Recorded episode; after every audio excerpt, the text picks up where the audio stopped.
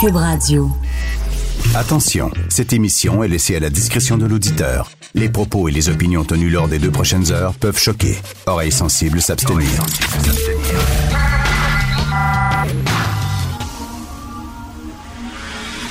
Martino. Richard Martineau. Politiquement incorrect. Ça concerne pas le Québec, ça concerne pas l'Ontario, ça concerne le gouvernement fédéral. Donc c'est à eux autres à trouver les solutions, pas à moi. Cube Radio. C'est vrai que c'est au gouvernement fédéral à trouver la solution. Malheureusement, il y a un manque de leadership total. Là, j'ai vu tantôt que Justin Trudeau a réagi, mais j'imagine qu'il a dit une série de platitudes. Euh, ils ont le droit de manifester, mais il faut quand même qu'ils observent, qu'ils respectent la loi, les règlements, bla bla bla bla bla. Ils n'auront pas le choix. Il va falloir qu'ils envoient la police. Ne pourra auront- pas durer euh, très très longtemps. Il faut trouver une piste de solution pour être capable de ramener le transport de marchandises sur la voie ferrée. Ils n'auront pas le choix. Il va falloir qu'ils envoient la police parce que ces gens-là ne veulent pas négocier, ne veulent pas discuter. Ils n'en veulent pas pantoute de gazoduc, d'oléoduc. Ils n'en veulent pas du tout, zéro, niette. Alors, qu'est-ce que tu veux faire avec des gens comme ça? T'asseoir puis discuter, négocier. Il n'y a, rien à négocier. Alors, ils vont être obligés, à un moment donné, parce que là, quand tu dis que toutes les voies ferrées sont, sont bloquées, là, à un moment donné, il va falloir qu'ils envoient la police avec les résultats que ça va avoir, c'est-à-dire, oui, une mauvaise image à l'international. Ça va faire le tour de la planète, ces images-là. Les méchants policiers canadiens qui chargent contre de pauvres autochtones, euh, des membres des Premières Nations exploités, etc., mais ils n'auront pas le choix. Puis de toute façon, il y a une vingtaine de communautés autochtones qui sont intéressées par ce projet-là, qui se relèvent les manches, qui veulent embarquer, qui veulent euh, faire de l'argent, qui veulent participer, qui veulent collaborer avec le gouvernement canadien. Euh, à un moment donné, il va falloir leur dire que c'est pas seulement euh, tous les passagers de train qui font suer, c'est aussi les autres membres des Premières Nations qui, eux autres, ça leur tente de s'enrichir, ça leur tente de participer, euh, puis de, faire de la, de la croissance économique dans leur communauté. Bref, ils n'auront pas le choix. Il va falloir qu'ils envoient la police au plus sacré, mais il y a un manque de leadership. Maudit qui est bon pour parler, Justin Trudeau, se promener, prononcer des discours. D'ailleurs, hein, il a été choisi chef du Parti libéral sur la base d'un seul discours. C'est le discours qu'il a prononcé lors des funérailles de son père. Il avait parlé, et là, les libéraux qui se cherchaient un chef désespérément, ils ont eu, euh, il y avait eu Stéphane Dion qui était épouvantable, ils ont eu Michael Ignatieff, c'était épouvantable. Ils se cherchaient un chef charismatique. Ils l'ont vu à la télévision en train de parler à la mort de son père, et là, sur la base, sur la base d'un simple discours, ce gars-là, après ça, est devenu premier ministre du Canada. Et comme le rappelait Guy hier, sais, on se demande comment ça se fait un comique qui se lance euh, à la chefferie du PQ. Ben, il dit, je m'excuse, mais c'est parce que le premier ministre du Canada, c'est un professeur d'art dramatique. C'est tout. C'est la seule expérience qu'il a eu. Donc, on aime, on aimait son discours, puis effectivement, il est très bon quand il va jaser. Il est en Afrique, puis il jase aux Africains, puis il est bien bon, puis tout ça. Sauf que euh, quand c'est le temps d'agir, il est absolument pas là. Il est parti prendre son Beauvril. Il est pas là. Ils n'ont pas le choix. Ils vont devoir envoyer la police. à, savoir euh, pourquoi, un, je sais pas, un animateur de TVA devient président de l'Assemblée nationale ou euh, pourquoi euh, un gars qui organise une grève étudiante devient chef d'un parti politique ou pourquoi un professeur de théâtre devient premier ministre du Canada. Euh, alors, je vois pas pourquoi les humoristes auraient une espèce de, de marche supplémentaire Exactement. Exactement. Prof de théâtre. Prof de théâtre, c'est tout. C'est la seule expérience qu'il y avait, là. La scène présentement, si on parle théâtre, est difficile à jouer. mon Dieu, pense, oui, c'est parce que- Il n'a pas compris le rôle. C'est parce que là, il faut qu'il écrive son propre texte. Il faudrait que quelqu'un l'aide. là. Tu sais, là, il faut qu'il écrive son texte. Il manque, il sait pas quoi faire, le pauvre, là. Faut faire les italiennes, comme on dit. tiens. Personnage en quête d'auteur, comme euh, la, la fameuse pièce de théâtre, c'est ça.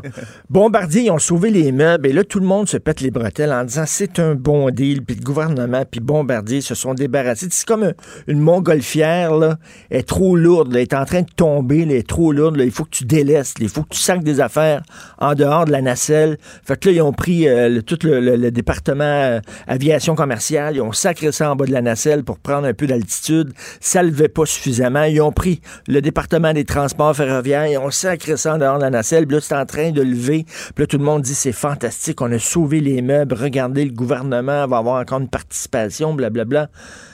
Mais tu sais, ça, c'est comme un gars qui est bien sous un soir, il saoule la gueule un soir, puis là, il fume une cigarette, puis il s'endort en fumant. Puis là, le feu pogne dans la maison. OK? Le feu pogne dans la maison. Il réussit à sauver sa femme et ses enfants. Puis c'est un héros. Il arrive, le tout noir, là, de, de suie, puis ça. Il réussit à sauver sa femme. Ben oui, mais c'est lui qui a mis le feu. Tu comprends, là? C'est comme, un pilote d'avion, mettons, qui fait une erreur, là. Puis toute l'essence de l'avion, est éjectée de l'avion. Là, il réussit à atterrir l'avion de peine et de misère. Les gens disent c'est un héros, mais hum, mais là, je fais pas référence à la personne en particulier. Ça qui arrive, c'est eux autres qui ont créé le problème. Puis reste qu'on a mis 1,3 milliard dans Bombardier, la C-Series. Il nous reste 700 millions, donc 600 millions de dollars qui sont partis en fumée, qu'on a perdu dans l'aventure de la C-Series. Parce qu'en général, en tout et pour tout, le Bombardier, on a mis près de 8 milliards de dollars là-dedans. Mais pour la C-Series, on a perdu 600 millions. En 2026, Airbus va racheter la partie du gouvernement québécois. Puis on dit que d'ici 2026, c'est-à-dire c'est dans six ans, que l'entreprise va avoir fait de l'argent, puis que le gouvernement aura peut-être récupéré les 600 millions qu'il a perdus. On verra. Mais reste que tout ça est d'une tristesse incroyable. C'était vraiment la grenouille qui voulait se faire aussi grosse que le bœuf.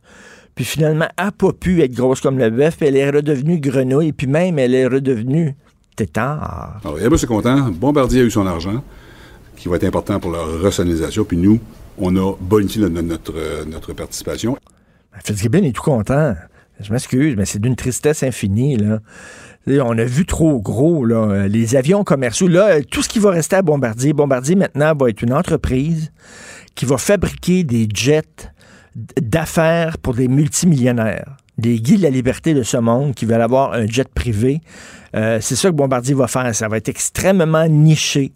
Euh, Il y a un marché là, ils vont faire des avions euh, personnels, des avions d'affaires pour des multimillionnaires, c'est tout. Fini les trains, fini les métros, fini les avions commerciaux. Mais tu sais, il fallait quand même avoir, les yeux plus grands que la panse pour dire qu'on pouvait compétitionner avec des géants comme Boeing puis comme Airbus. C'est des, c'est des géants. L'aéronautique commerciale, c'est un club hyper sélect. Et ce sont des entreprises qui sont financées par leur gouvernement. Euh, Boeing, c'est euh, américain. Euh, Airbus, c'est français. Qui reçoivent des gonzillards de dollars en subvention de leur gouvernement. C'est certain que nous autres, on ne pouvait pas accoter ça. Bombardier n'était pas aussi grosse que ces entreprises-là. Le gouvernement du Québec n'avait pas les poches aussi profondes que le gouvernement euh, américain ou le gouvernement français. On ne pouvait pas euh, leur donner 19, 20, 26 milliards de dollars. C'est c'est certain qu'à un moment donné, on n'avait pas d'affaires là, dans ce club select-là. Et là, ce qui est arrivé, c'est la réalité qui a fait Hello! Hello! Vous n'avez pas d'affaires dans ce club-là. Je m'excuse. Nous, on était dans la neige avant, tu sais. Tout ça a commencé en oui. 1959 avec un monsieur qui a inventé une motoneige, un ski Dans- dans- dans le garage. Oui, dans le garage. Puis là, euh, la neige, après ça, l'eau, puis après ça, les airs, puis bon. Hey, là, là, ils ont On vu vient. gros, mais ils ont vu gros. Puis là, c'est comme, là, c'est vraiment comme, euh, je me souviens à un moment donné, un épisode des Sopranos où c'est, euh, il y, a, une grosse game de poker qui organise une fois par année, puis juste avoir le droit de t'asseoir à cette game de poker-là, juste avoir le droit de participer, je pense que c'était comme euh, 25 000 Les gars payent 25 000 rien que pour pouvoir s'asseoir. Puis c'est des gros joueurs, puis c'est des gros gamblers, là. Et il y a un, un ami de Tony Soprano. Le gars, il a, un petit, il a une petite boutique d'équipement sportif. Puis lui, c'est un gambler. Puis il demande à Tony Soprano, je veux y aller, je veux aller jouer, je veux aller jouer à cette, grosse, cette grosse game de poker. Le thème des Sopranos. Puis là, Tony dit, tu peux pas jouer là. C'est vraiment des gros joueurs. Là. Vraiment, là, écoute, tu vas te faire plumer. S'il te plaît, Tony, donne-moi une place. Finalement, il dit, OK. Le gars, il va jouer avec ses gros joueurs de poker. Il se fait plumer. Il perd sa boutique de jeux, il perd tout, il perd euh, l'argent qu'il avait mis de côté pour les études de son fils. il perd tout ça, il joue tout ça, puis il perd, il est plumé. Puis là, Tony, il dit, Tony Soprano, il dit à son chum, je t'avais dit que t'avais pas d'affaires là. T'es pas à la hauteur. T'es un petit gambler, eux autres, c'est des gros joueurs. Mais c'est exactement ça, c'est la même affaire. On a voulu s'asseoir à cette game de poker-là qui est jouée par des gros, gros joueurs. Puis on était assis à table, puis on avait nos cartes dans nos mains, puis il y avait Airbus devant nous autres, puis il y avait Boeing à côté. Puis là, on essayait de faire la face de poker, puis on a regardé nos cartes, puis on n'avait rien. On n'avait rien, puis on a essayé de bluffer. Puis on a tout perdu dans cette aventure-là, d'une tristesse, une entreprise qui était mal gérée depuis des années, puis des gens, des directeurs qui s'en sont mis plein les poches avec l'argent public. Vous écoutez Politiquement Incorrect. Politiquement Incorrect. Martino, il aurait pu être humoriste. Mais comme l'actualité n'est pas toujours drôle, il a préféré animer Politiquement Incorrect. Cube Radio. Nous allons parler d'économie avec Sylvain Larocque, journaliste à la section argent du Journal de Montréal, Journal de Québec. Salut Sylvain. Bonjour Richard. Ah ben bien sûr, on parle de Bombardier, on ne parle que de ça depuis quelques jours. Donc on a sauvé les meubles. Hein? Oui, oui, on peut dire ça. Euh, je pense que le gouvernement n'a euh, pas eu le choix d'intervenir. Bombardier n'a comme pas donné le choix euh, au gouvernement. ce qui devait arriver, en fait, c'est que dans le, dossier de la C-Series, qu'on appelle maintenant l'A 220, euh, c'est Québec qui devait être capable de sortir de ça avant Bombardier. C'était ce qui était prévu. Et là, finalement, Bombardier, avec les problèmes financiers qu'ils ont, ils ont dit on veut sortir avant vous, Québec.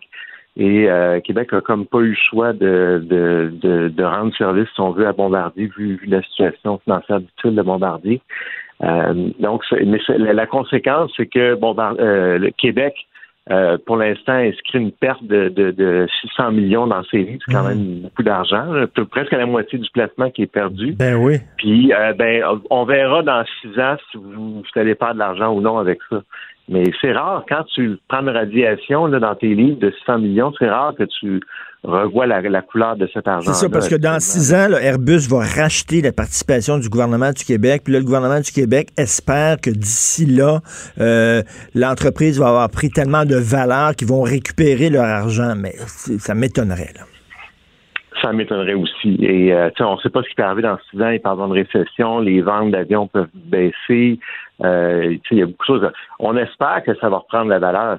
C'est possible, mais en tout cas, donc euh, on en a pour six ans de plus à essayer de de, sauver cette affaire-là. Ça aurait été mieux qu'ils puissent sortir plus tôt avec leur argent. Mais, mais, mais écoute. n'était pas, était pas là hier. Personne n'a été capable de lui parler là-dessus. je sais pas où elle était.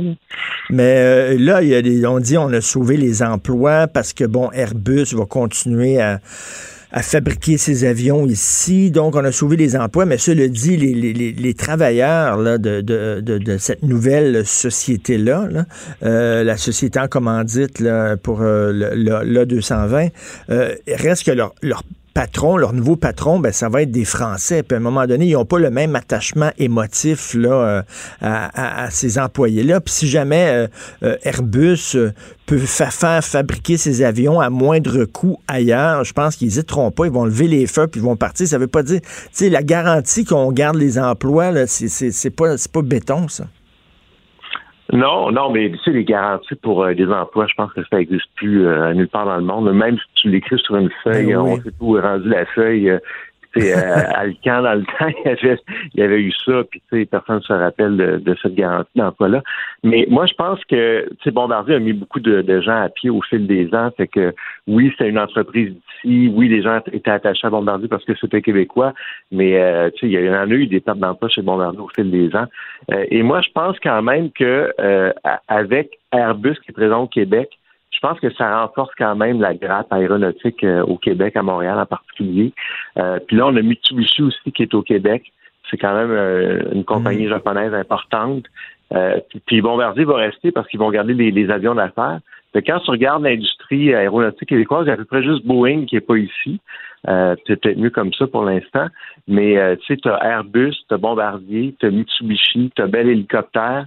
Euh, puis honnêtement, moi, je vois pas Airbus, à moins que le programme A220, finalement, ça marche pas du tout, c'est toujours possible, mais Là, ils en vendent des avions, là. Et euh, tu sais, c'est difficile de délocaliser une usine, euh, l'expertise. euh, Ouais. on- on- le Canada, c'est un des rares pays dans le monde où tu peux certifier un avion euh, où l'expertise est là. Moi, je pense qu'Airbus est content d'être ici. Enfin, ils payent en dollars canadiens, c'est bien bien moins cher qu'en euros. Euh, ils ont l'expertise. Euh, ils sont désirés ici. Moi, je pense qu'il faut quand même. Bombardier a perdu beaucoup d'argent avec le C-Series, mais finalement, si on est capable de garder cette usine-là, puis cet avion-là ici, ben, C'est quand même des bonnes nouvelles. C'est Ouais, quand ouais, même des bonnes nouvelles. Et puis, euh, qu'est-ce qui arrive avec Alstom, là, puis euh, le département euh, ferroviaire? Ben, il paraît que ça va se faire, là, selon les Français qui suivent ça de très près. il y aurait une annonce lundi. Euh, donc, euh, Alstom euh, veut vraiment avoir la division transport de, de Bombardier. Euh, ils sont prêts à payer 7 milliards d'euros. Ça, c'est 10 milliards canadiens. C'est énormément d'argent. Moi, j'ai du mal à croire que ça va être vendu aussi cher que ça. Parce que pour l'instant, les analystes parlent d'une valeur de 5 à 6 milliards euh, US. là, Ben oui, puis euh, en plus, ils ont eu des problèmes, le Bombardier Transport, là, avec euh, des, euh, des commandes, là, avec certains contrats. Il y a eu des dépassements de coûts. Ils n'ont pas respecté les échéanciers. Donc, moi, ce que j'ai lu, c'est que peut-être que finalement, euh, Alstom va offrir moins que ce qu'on ce qu'on pensait. Oui, c'est ça, parce qu'ils regardent le carnet de commandes, ils regardent la rentabilité du carnet de commandes. Il y a beaucoup de contrats qui sont très peu payants là-dedans. En tout cas, il y a beaucoup de rumeurs en ce moment.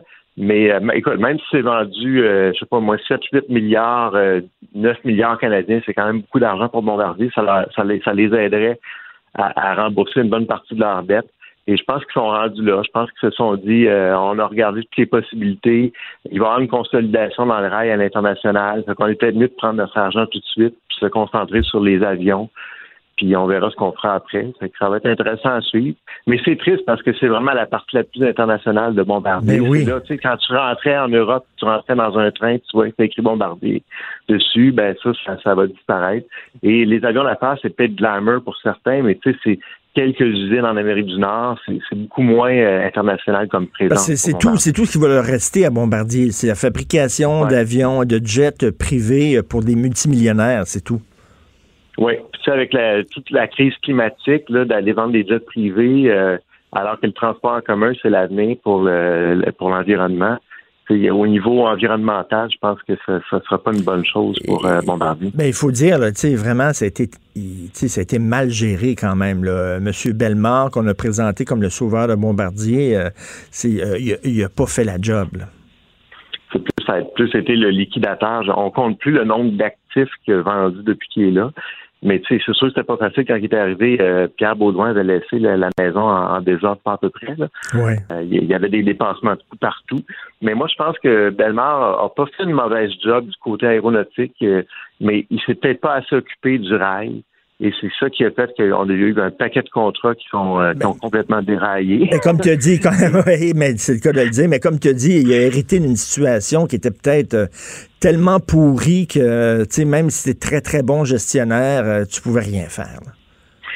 Non, je pense qu'il il a fait le mieux qu'il a pu. Il, aurait certainement pu montrer un peu plus d'humanité dans la façon dont il le faisait, parce que c'est un homme qui peut être assez froid, assez euh, très très carré, cartésien. Mais euh, je pense qu'il avait son objectif en tête. Mais je pense qu'il pensait que ça allait aller plus vite aussi et que ça a pris plus de temps que prévu. Euh, puis lui-même a eu des surprises là. Puis euh, mais en tout cas, au moins la compagnie n'a pas fait de faillite encore, c'est que c'est déjà ça. Mais tu sais, c'était une possibilité réelle à un moment donné. là. Oui, oui, c'est ça. Là, on pensait vraiment que c'était le, le- le début de la fin. Mais en tout cas, on était. C'était la grenouille qui voulait, comme je disais tantôt, la grenouille qui voulait devenir aussi grosse que le bœuf et qui redevient Exact. grenouille finalement. Là. Donc, ça va redevenir une petite entreprise. Merci beaucoup, Sylvain. On va te lire euh, Merci, dans la section argent du Journal de Montréal, Journal de Québec, Sylvain Larocque. Politiquement incorrect. À Cube Radio et sur LCN, le commentaire de Richard Martineau avec Jean-François Guérin. Cube Radio. Salut Richard. Salut Jean-François. J'aimerais profiter des ondes de LCN pour faire un message d'intérêt public important. On Oh. recherche un individu de race blanche d'à peu près six pieds. Si vous le, si vous le voyez, si je vous le montre, son nom c'est Justin Trudeau. Il est premier ministre du Canada. Il serait quelque part peut-être en Afrique. Si jamais vous le Ouais. croisez, dites-lui s'il vous plaît qu'il y a une crise vraiment importante au pays. Puis on aimerait ça bien sûr qu'il fasse preuve de leadership. Donc, euh, c'est un message. On, en rit, mais il y a des gens qui la trouvent pas drôle présentement. Des voyageurs, euh, des gens qui attendent des marchandises également. Euh, ça commence à avoir tout un impact. Tout à fait. Euh, comme on dit, c'est pas des blagues. Guy Nantel se lance vraiment comme candidat à la direction du Parti québécois. T'en penses quoi? Écoute, je trouve qu'il a bien fait ça. Vraiment, les gens qui avaient des Ouais. doutes, qui trouvaient ça vraiment surréaliste qu'un comique se présente, je trouve, lorsqu'il a dit, écoutez, on a bien un professeur d'art dramatique comme euh, premier ministre du Canada, on a bien un ancien animateur télé, François Paradis, comme président de l'Assemblée nationale. Écoute, on pourrait ajouter à ça Jean Lapointe, qui était un comique, qui était sénateur, euh, Caroline Prou, animatrice radio, qui est ministre, Marguerite Blais, etc. Donc, il dit, pourquoi pas un humoriste, surtout qui a toujours fait de l'humour politique. Et je l'ai trouvé très humble. Il a dit, vous savez, Sylvain Gaudreau euh, a dit que euh, lui, il a de l'expérience et que ça lui donne un avantage qu'il soit expérimenté. Mais il dit, c'est vrai, il a raison. Euh, il a dit, il a salué les bonnes idées des autres candidats en disant, ils ont vraiment des très bonnes idées. Et si jamais je vois que, que ben, ça lève pas pour moi, je suis prêt à me rallier aux autres. Donc, c'était intéressant. J'ai beaucoup aimé son message, Jean-François, quand il, a dit, au Québec, on a besoin, je pense que tout le monde ressent ça, on a besoin d'être unifié, euh, d'être unifié par un, un- un- un- un rêve collectif commun, un projet collectif, parce qu'il dit là, il dit, il y a une myriade de groupes de pression et tout ça, tu sais. Il y a les gens de gauche, les gens de droite, le patronat, le syndicat, les personnes racisées, les autochtones, etc., les gays, les LGBT, hein. Puis tout le monde euh, revendique ses droits. Puis ça serait le fun de se rappeler qu'on fait tous partie euh, de la même nation, du même peuple, et de plutôt qu'être chacun dans notre coin, d'être ensemble. Et ça, j'aimais bien ce, ce discours-là.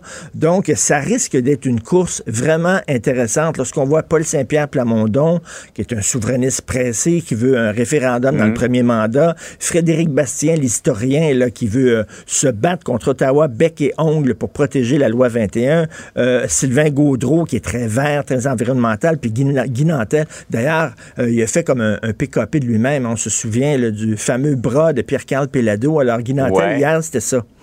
Le V de Churchill pour victoire. Alors, il a fait ça, là, donc victoire. Mais je pense qu'il a prouvé hier qu'il avait sa place et que, hey, moi, là, moi, là, tu, tu m'aurais dit, là, ça va être une course passionnante, le leadership au PQ. Écoute, moi, je disais à mon fils, t'as pas des bonnes notes, là, je vais t'obliger à regarder les débats de la course au leadership au PQ. Il pleurait, il dit non, papa, s'il te plaît, papa, je vais avoir des bonnes notes, je te jure. Tout, mais pas ça. Tout est pas ça, s'il te plaît. Mais effectivement, ça risque d'être une course vraiment intéressante. Donc, il a sa place. Il a brisé la glace, je trouve qu'il a bien Ah. fait ça. Ça vient ajouter une dimension différente à cette course Tout à fait. effectivement. Euh, par ailleurs, c'est la guerre entre les municipalités et le gouvernement, encore une fois, sur la loi 40. Ben oui, je te voyais tantôt là, en train euh, d'en parler. Alors là, les municipalités qui sont en beau maudit, on le sait que le gouvernement, à la dernière minute, minuit moins 5, sont arrivés avec un amendement de 7-8 pages obligeant les municipalités à céder des terrains aux centres de services lorsque ceux-ci en ont besoin. Et là, les municipalités sont en maudit en disant, écoutez, vous n'aimez pas ça au provincial, vous faire dire quoi faire par le fédéral. Ben, au municipal, on n'aime pas ça se faire dire quoi faire par le provincial. Je peux les comprendre. Et effectivement, c'était fait peut-être de façon cavalière de la part du gouvernement. Mais la question que je me pose, est-ce que les municipalités ne sont pas en train de récolter ce qu'elles ont semé? Parce que pendant longtemps, il y a eu des problèmes où on demandait aux villes, écoutez, cédez-nous des terrains, on en a besoin. Il y a des jeunes qui étudient dans des maisons mobiles, dans des roulottes, etc. Puis, ils ne faisaient pas, ils cédaient pas des, des terrains, ça niaisait, ça prenait 4, 5, 6 ans. Ou alors, ils cédaient des terrains qui avaient aucun bon sens ou des pylônes électriques, on le sait.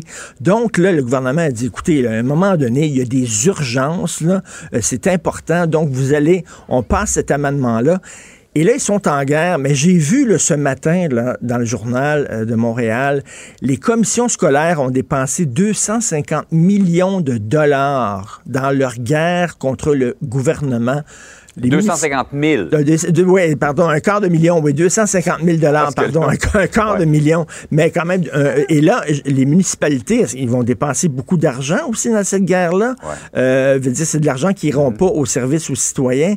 Euh, on peut se poser la question, et puis il faut toujours garder, là, je, comprends qu'il y a un principe, les villes partent en guerre contre le gouvernement provincial et sur une question de principe, mais il faut penser à l'intérêt des enfants. Il y a des enfants qui ont besoin d'école et j'espère qu'ils vont toujours avoir l'intérêt des enfants dans leur tête et que ce ne sera pas une, une, guerre de bureaucratie, une guerre de, de, de niveau d'administration et qu'on va penser aux enfants là-dedans mais on verra. Mais je pense qu'ils ont, ils récoltent ce qu'elles ont semé. Pendant longtemps, ils ont fait la sourde oreille, les municipalités. Puis là, le gouvernement a dit, mhm. écoutez, arrêtez le tatouinage, là, on va y aller. De façon peut-être un peu cavalière, mais quand même, la situation était urgente. Ah, ça ne fait que commencer ce dossier-là, même si la loi a été adoptée. oui, on, se rappelle de ton, ton avis de recherche. Si jamais vous le voyez, on va essayer de le retrouver. S'il vous plaît, merci. Salut, bonne Salut, bonne journée. Martineau et l'actualité, c'est comme le yin et le yang. Impossible de dissocier. Politiquement incorrect. Alors, euh, demain, euh, c'est un grand dossier qui va être publié dans le Journal de Montréal, le Journal de Québec, euh, sur le palmarès des cégeps. On en a un avant-goût aujourd'hui. Nous allons parler avec Sébastien Ménard, éditeur et rédacteur en chef du Journal de Québec. Salut Sébastien. Salut Richard. tout ça a commencé avec l'idée d'un lecteur, tu écris ce matin. Oui, exactement. En fait, c'est un lecteur qui était friand de notre désormais célèbre palmarès des écoles secondaires. C'est quelque chose qui est très connu, je pense, dans le public et qu'on ben publie depuis maintenant plus de dix ans. Donc, lui, il suivait ça avec beaucoup d'intérêt. C'est un peu un maniaque de chiffres, de données sur le, le rendement du réseau de l'éducation. Puis, euh, il m'a écrit il y a quelques mois pour me faire une suggestion. Il, il me suggérait de, de, de, de faire en sorte qu'on se penche aussi sur la performance du réseau collégial. Puis, je me suis dit, effectivement, c'est un réseau qui passe souvent en dessous du radar et pourtant, on y consacre quand même 2 milliards de dollars en subventions chaque année. Mhm. Donc, euh, ce lecteur-là avait quand même fait certaines démarches, puis on, on est parti de ce qu'il avait fait et on a continué le travail pour aller chercher des données, au fond, inédites qui n'avaient jamais été rendues publiques avant qu'on fasse cet exercice-là, c'est-à-dire les données sur le taux de diplomation dans tous les cégeps du Québec pour l'ensemble des programmes. Alors, on a regardé tout ça. On a regardé d'un point de vue méthodologique comment euh, on pouvait traiter ça, qu'est-ce qu'on pouvait en faire, et ça donne ce premier palmarès des cégeps qu'on publie, euh, dont on a effectivement un avant-goût aujourd'hui euh, dans le Journal de Montréal et dans le Journal de Québec. Et là, et là, là, tu prends une série de critères comme où on trouve le meilleur pote, où sont les meilleurs cours marxistes-léninistes, etc. Là, non? ça est bonne, mais non, c'est pas. on n'a malheureusement pas d'indicateur là et, d'ailleurs, ta question comique soulève quand même euh, euh, une question un peu plus sérieuse. C'est que pour mesurer la performance du réseau collégial, il existe très peu euh, d'indicateurs, d'indicateurs tangibles. Et c'est pour ça qu'on s'est appuyé sur le taux de diplomation. Parce qu'au fond, quand on va au cégep, c'est pourquoi? C'est pour obtenir un diplôme. Hein. Quand on veut, quand comme contribuable et comme société, on investit dans le réseau des, des cégeps, c'est parce qu'on veut qualifier des jeunes, on veut faire en sorte que soit ils aient des connaissances pour ensuite aller à l'université ou soit qu'ils obtiennent un diplôme technique. Et là, ben, avec ces données-là, je pense en tout cas que euh, ça pave la voie à une bonne discussion parce que les données euh, qu'on a sont dans certains cas assez troublantes. Ben oui, parce que régulièrement, ça revient sur le tapis, Sébastien. Est-ce qu'il faut se débarrasser du réseau des cégeps? Est-ce qu'il faut seulement euh, allonger le secondaire, allonger l'université, puis se débarrasser des cégeps? Ça revient hmm. régulièrement, on se pose la question. Puis là, écoute, là, les données publiées aujourd'hui sont vraiment troublante, c'est-à-dire que les anglos réussissent tellement mieux que les cégeps francophones. Comment on peut expliquer ça? C'est une très bonne question. Les experts, en fait, euh, pointent du doigt certains facteurs qui sont, je dirais, culturels. C'est souvent la même chose. On dit euh, que la communauté anglophone, par exemple, accorde davantage d'importance à l'éducation. Euh, est-ce que c'est vrai? Ben, historiquement, en tout cas, je discutais avec une, une collègue chroniqueuse hier au journal qui me rappelait que les cégeps, historiquement, ont été fondés pour donner justement un avantage aux francophones qui avaient un peu moins d'intérêt à l'égard des, des, études supérieures. Donc, ça semble être peut-être, oui, un, un critères. Euh, ensuite de ça, ben, qu'est-ce qui fait que les cégeps anglophones performent davantage? Ils sont peu nombreux. Hein, parmi les 52 établissements, ils ne comptent que pour 13% des mmh. cégeps et pourtant, ils occupent euh, une grande partie des premières positions dans notre classement. Mais il y a peut-être aussi l'effet d'attraction, c'est-à-dire que puisqu'ils sont peu nombreux, ben, ils sont en mesure de mettre des barrières à l'entrée un peu plus serrées, puis peut-être de retenir les meilleurs étudiants anglophones. Oui, mais peut-être aussi les meilleurs francophones, parce qu'il n'y a pas d'obligation pour un francophone après le secondaire de continuer ses études en français. Il ah peut très bien s'inscrire au cégep en anglais. Et on voit, par exemple, le Collège Dawson à Montréal qui arrive pratiquement premier dans, dans tous les classements préuniversitaires. Donc, je pense que c'est significatif. Et j'imagine aussi, il y a beaucoup euh, d'immigrants qui décident d'aller euh, dans les cégeps anglophones. Tu sais, il y a certaines communautés, là, tu dis, euh, bon, on, privilégie davantage l'éducation chez les anglophones, mais tu sais, prends par exemple la communauté asiatique, là, où vraiment les études, avoir des bonnes notes, c'est extrêmement important. D'ailleurs, il y a des livres, hein, comment être une mère chinoise, comment être une mère chinoise, c'est-à-dire d'élever ses enfants comme une mère asiatique, c'est-à-dire en mettant l'accent vraiment sur la réussite scolaire, c'est très important dans cette communauté-là. J'imagine que ça, aide à gonfler les résultats des cégeps anglophones aussi. Il n'y a aucun doute qu'il y a plusieurs facteurs comme euh, celui-là qui peuvent expliquer la performance des cégeps anglophones. Et euh, je pense que ça relance le débat un peu qui a été euh, maintes fois ravivé au cours des dernières années quant à la pertinence d'appliquer ou non la loi 101 au cégep. Est-ce qu'on oh obligerait, est-ce qu'on obligerait au fond les étudiants qui ont été scolarisés en français à poursuivre leurs études en français? Et là, si il y a quelqu'un qui ose s'attaquer à ça éventuellement, ben ça va relancer tout un débat, je pense. Ben oui, parce que tu sais, il y en a qui sont majeurs et vaccinés. Il y en a qui ont, 18 ans au cégep, puis là, ils disent, écoutez, là, tu me diras pas à 18 ans où je dois aller étudier. Je suis un adulte, j'ai le droit à choisir moi-même où je vais aller. En effet, c'est sûr que ça pose cette question-là, mais en même temps, quand on regarde la performance de certains cégeps francophones qui sont au bas de la liste, je regardais ce matin, par exemple, le cégep Dawson en sciences humaines, on a presque 75% de diplômés, qui est donc de jeunes qui s'inscrivent en sciences humaines puis qui, au bout de leur cursus, ressortent avec un diplôme, et que à l'autre bout de la liste, j'ai le collège de Rosemont, tu es à 30% de diplomation, mais c'est moins que la moitié. Donc, c'est sûr qu'à quelque part, il y a des questions à se poser. Il y a des ajustements, je pense, à faire. Il y aura des décisions à prendre pour euh, euh, peut-être le ministre de l'Éducation ou des acteurs de notre système d'éducation à l'égard de ces, de ces données-là. Écoute, euh, c'est très, très important des, des, des outils, d'avoir des outils comme ça, justement, pour là, ça, ça aide les gens à faire leur choix dans les cégeps. Cela dit, cela dit, tu peux, mettons, aller dans un très bon cégep et toi mal performé ou aller dans un cégep qui est pas très très bien raté comme on dit là qui, est en bas de la, liste et mm-hmm. bien performé. Moi, je suis allé au cégep André Laurando à Ville-la-Salle. Je ne crois pas qu'il est dans les premiers en haut, mais je suis tombé sur des profs qui étaient super bons. J'ai eu une très bonne éducation, même dans, un cégep comme ça, qui peut-être serait, serait pas dans les premiers. Là. Ça, c'est sûr, et c'est la même précision qu'on fait à chaque fois qu'on fait un classement. Au fond, on fait ça pourquoi cet exercice-là? On le fait, oui, pour renseigner euh, les, étudiants qui, par exemple, les jeunes qui sont en secondaire 5 actuellement, là, dans deux semaines, c'est la date limite pour s'inscrire au cégep. Donc, oui, on le fait pour eux, on le fait pour leurs parents, évidemment, on le fait pour les contribuables, pour avoir une mesure de la performance du réseau de l'éducation. Mais c'est sûr que, que ça a quand même ses limites parce que ça demeure une donnée mathématique, une donnée chiffrée qui traduit pas toute la réalité des efforts qui peuvent être faits sur le terrain par euh, mm.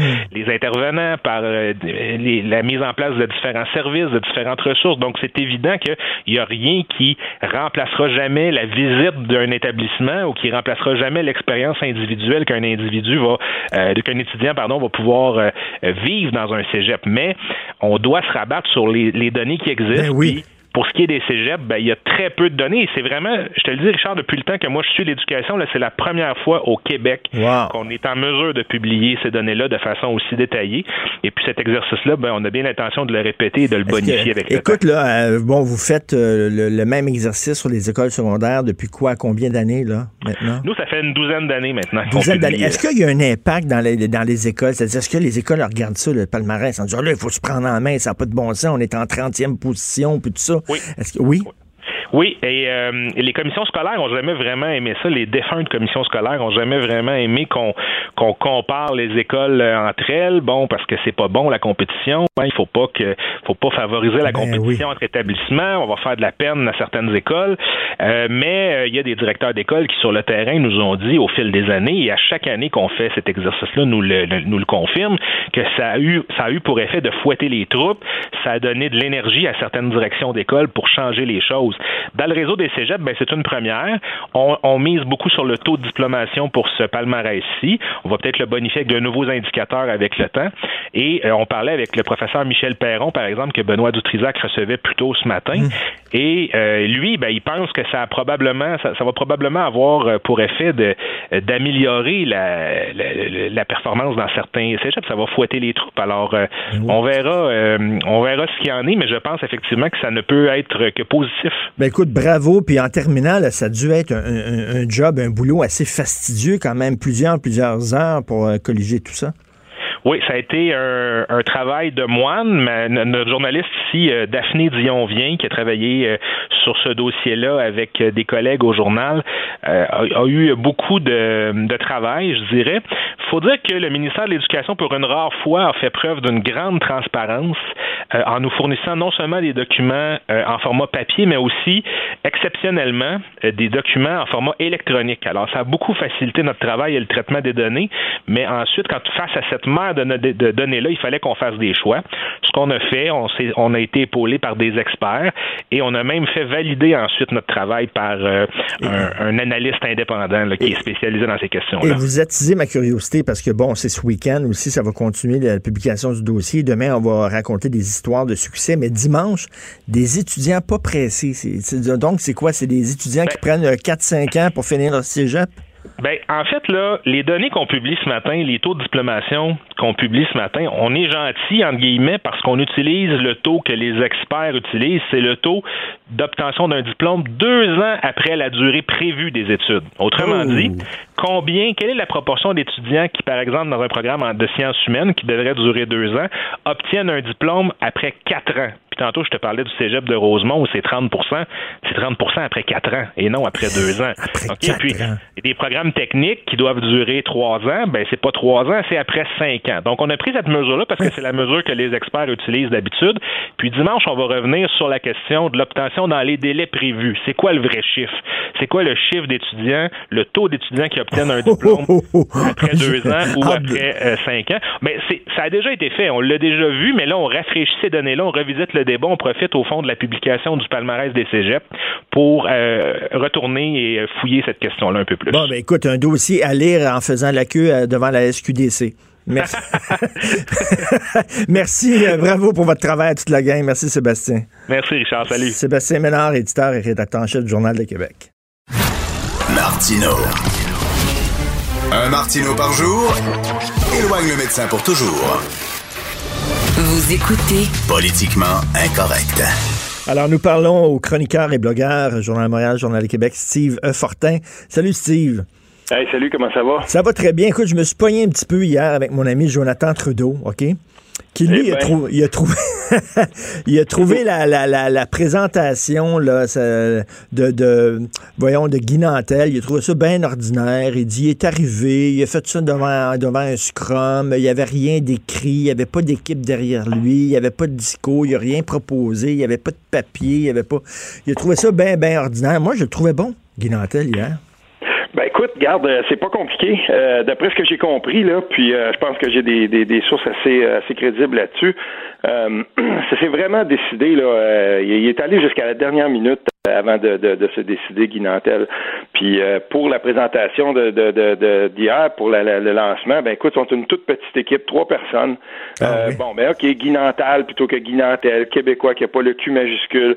Mais en même temps, euh, je veux dire, moi, je suis content que quelqu'un comme ça décide de se lancer. Puis oui, peut-être qu'il y, y aurait pu. Quoi, tu dis, attends, euh, excuse-moi, Guy Nantal, c'était écrit Guy Nantal? Oui, sur son sur son euh, sur son euh, communiqué de presse, euh, on avait fait une erreur dans son nom. Oh, il, y a, partout là, par, exemple quand c'est quand c'est marqué Parti québécois, ben tout le monde le sait, le québécois il prend pas la majuscule, mais à une place il référait au québécois, mais là ça prenait une majuscule puis elle était pas là. Il y a des gens qui ont vu ça, bon ok c'est bien correct, mais moi d'un autre côté je me dis peut-être qu'il y a eu quelques petites anicroches, peut-être qu'il y, y, a des petits glitches là qui étaient pas parfaits, mais il y a une chose par exemple, Guy Nantel s'est présenté, puis on a parlé de Guy Nantel, ben moi je vais dire une chose. Pendant qu'on parlait de Guy Nantel puis de la course au PQ qui est pas mal plus intéressante que toutes les autres, ben moi je vais te dire un nom, puis tu me diras si tu sais de qui je parle, OK? Tu as déjà entendu parler, c'est une femme, Leslie Lewis. Non.